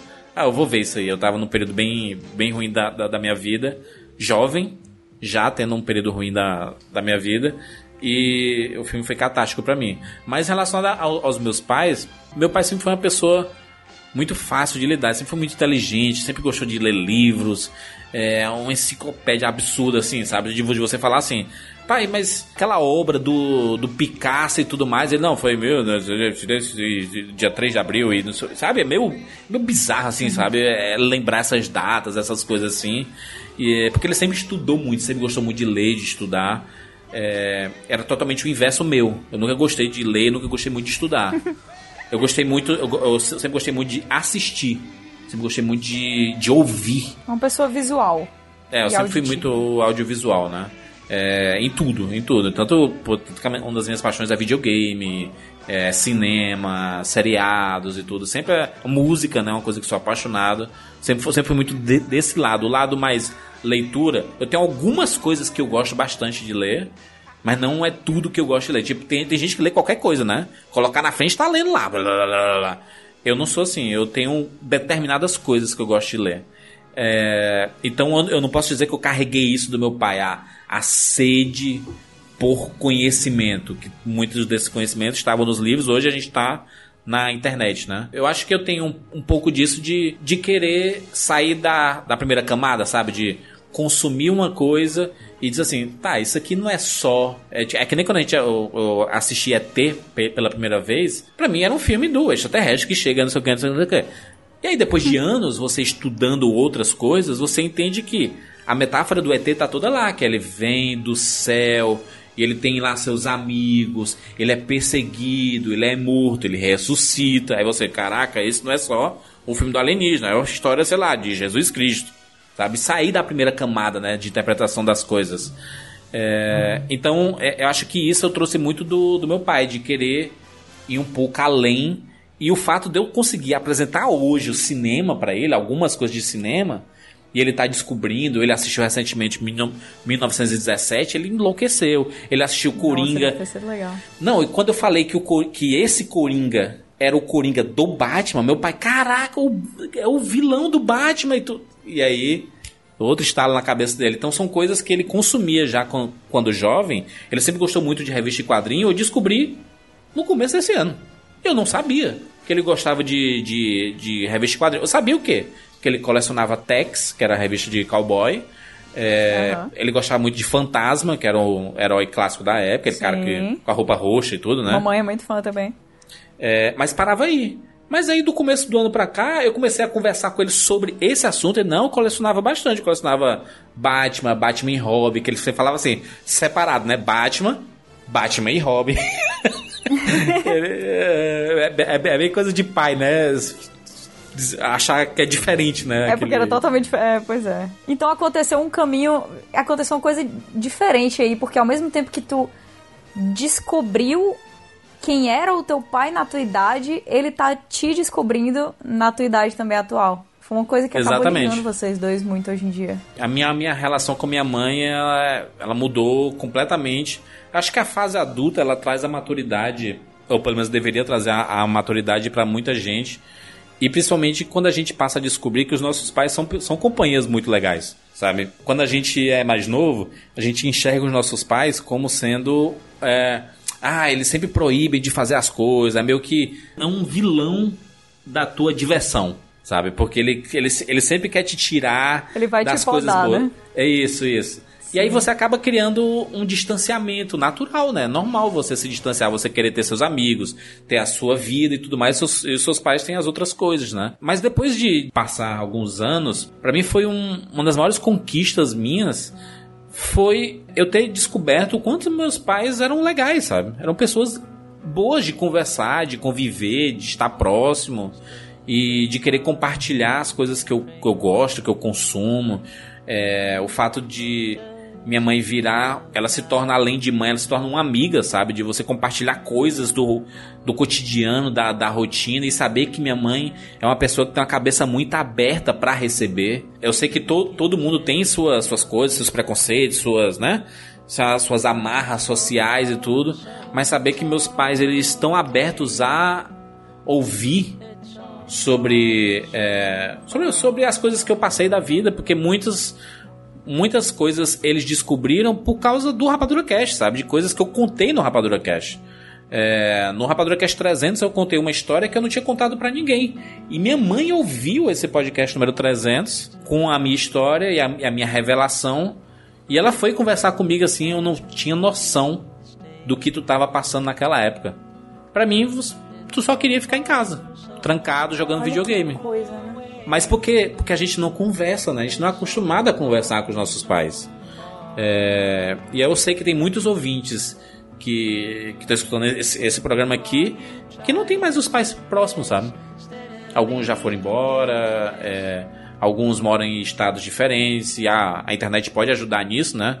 A gente está numa, numa situação em que é, a gente está ficando confinado, não porque a gente quer, porque a gente está querendo preservar a nossa saúde e do- dos nossos amigos, familiares e tudo mais. E a gente está conversando muito, chamar a, a videoconferência, né? Videoconferência é um negócio muito velho, né? É a chamada de, É de muito vídeo, né? velho. Vídeo. Videoconferência foi. Porque a gente fala pelo, pelo WhatsApp, aí dá pra colocar quatro pessoas ali conversando, aí tem os aplicativos que, que dá pra colocar mais gente, né? E aí, curioso que das coisas ruins que estão acontecendo, as coisas boas é que a gente percebe o quanto a gente sente falta das pessoas, sabe? E do contato e quanto faz diferença, né? Eu tô duas semanas, vai completar três semanas sem ver os meus pais assim, sem ver de conversar, sabe? De ficar lá, de tomar um vinho, de fazer um queijinho, não sei o que e tudo mais. E você vê o quanto, o quanto faz falta. Imagina quem não tem mais a oportunidade de conversar com seus pais, porque a vida não tem freio, né? É, e que a gente faça dessa- dessas épocas, desses aprendizados e dessas histórias que a gente consome grandes pontes entre a gente e essas pessoas que estão ao nosso redor, né? Não só os nossos pais, mas as outras pessoas que estão por ali que a gente vai deixando ir. Acho que tu é uma pessoa de muito contato pessoal. Tu é uma pessoa É. que todo mundo reconhece como, como alguém apaixonado por essas histórias, mas também alguém que se coloca naturalmente em uma posição de, de liderança, até natural. É uma coisa que, que vive em ti. Eu acho que o Rapadura Cast também faz muita parte disso, né? Do Jurandir líder. E para fechar e descobrir um pouco mais aí sobre ti, eu queria saber quem são, se você for olhar por esse lado de, de líder, de estar à frente de alguma coisa, que é algo que eu também tenho muita certeza que os teus pais acabaram descobrindo demais esse teu lado pelo próprio Sim. Rapadura Cash. É. Eu queria saber quais são os personagens que, que normalmente se fala, né, sobre isso, assim, ah, filme tal me ensinou tal coisa, e é algo que sempre faz a gente pensar, não só eu, Sim. como vários ouvintes aqui do Rapadura Cash. Então, quais são os personagens que você apontaria como inspirações suas, como líder, que te ajudaram a chegar aqui no Rapadura Cash 600, nesse mundo que a gente vive de tantas pessoas que acabam parando por ali, né? Um projeto, outro, deixando um pouco pra depois. Como é que você chegou até aqui resistindo? resistindo e brilhando. Se renovando a cada nova temporada aí do Rapadura Cast. É, tem, tem vários personagens que acabam sendo inspiração, personagens recentes, tem personagens antigos. Um recente eu diria o personagem Will Smith lá na Procura da Felicidade, que é um personagem que né, acreditava nas coisas dele e, e batalhou muito. Ele se questionava muito, né? Se ele estava fazendo o suficiente, se ele poderia fazer mais e o senso de responsabilidade que ele, que ele tem, né, pelo filho, pela família e tudo.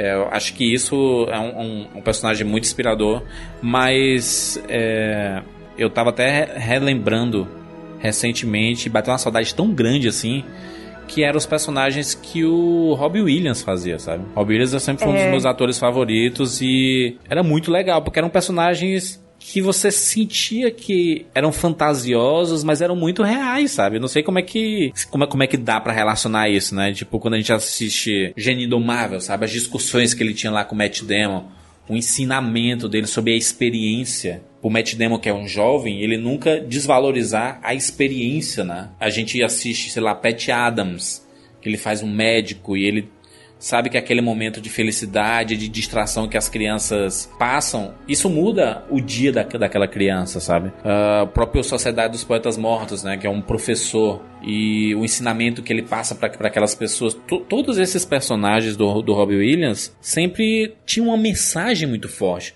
O próprio Hulk, a volta do Capitão Gancho, né? O Peter Pan é minha fábula favorita. E ver o Robbie Williams fazendo o Peter Pan, um Peter Pan que não queria, que aceitou crescer, né? Ele aceitou crescer e depois ele voltou a ter o espírito infantil, pelo menos. Eu acho que o, o Robin Williams e seus personagens, eles acabaram sendo uma grande inspiração pra mim e, e como eu enxergo o cinema e, e como eu acho que os filmes podem ser. Não que todos os filmes tenham que ser dessa forma, porque cada filme tem sua proposta diferente, né? Mas quando um filme pretende passar uma mensagem positiva, uma mensagem legal, acho que os filmes do Robin Williams são bem, são, são muita inspiração disso tudo. né?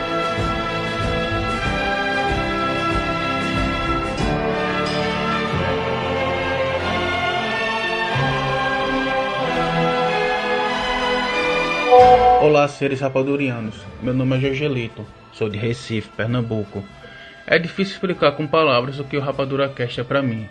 Ele tem sido parte do meu dia a dia há mais de 10 anos. Foi o meu primeiro podcast da Podosfera. Eu não sei dizer qual foi a primeira edição que escutei, mas sei dizer qual foi a mais marcante, a biografia do Bruce Lee com todo aquele depoimento emocionante do Rafael Dracon. Ao longo dos anos, muitos participantes entraram e saíram, como PH, Maurício Saldanha, Juca, Barreto, Afonso Solano, entre muitos outros. Mas sei que todos deixaram seu legado no programa. Obrigado a toda a equipe do Cinema com Rapadura por todo o carinho e dedicação nesses 14 anos e bem-vindos ao mundo espetacular do cinema. Aqui é o Patrick de Tubarão, Santa Catarina, e esse podcast é muito importante para mim, não só pela discussão que traz pelos filmes, mas também pelas companhias nas várias horas trabalhando, nas várias horas dirigindo. E são realmente amigos que a gente pode estar colocando no som do carro e se sentindo bem com o que a gente está fazendo.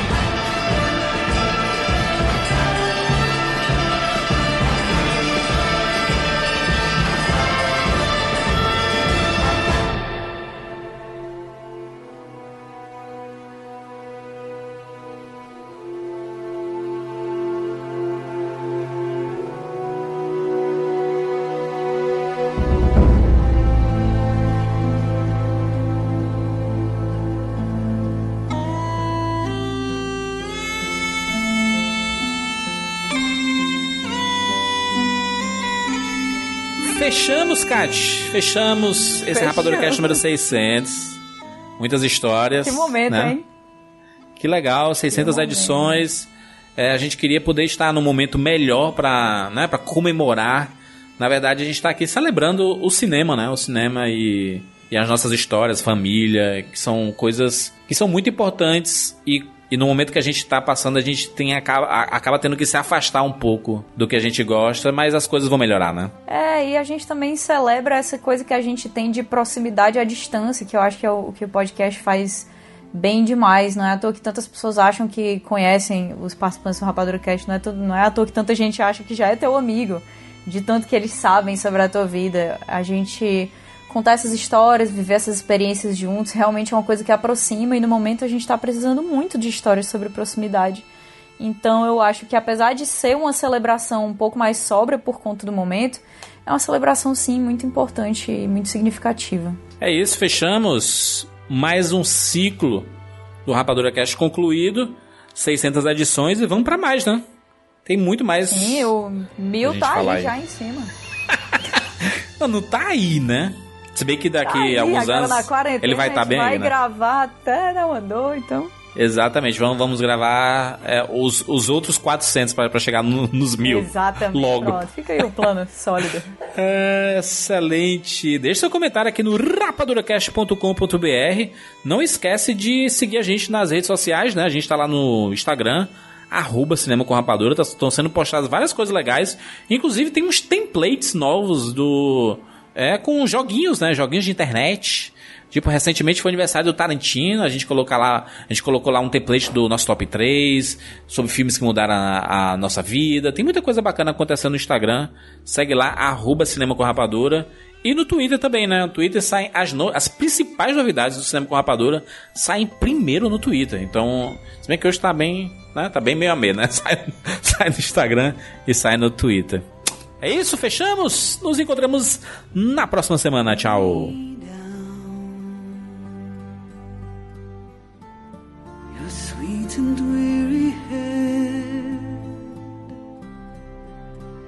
Night is falling. You've come to journey's end. Sleep the ones who came before.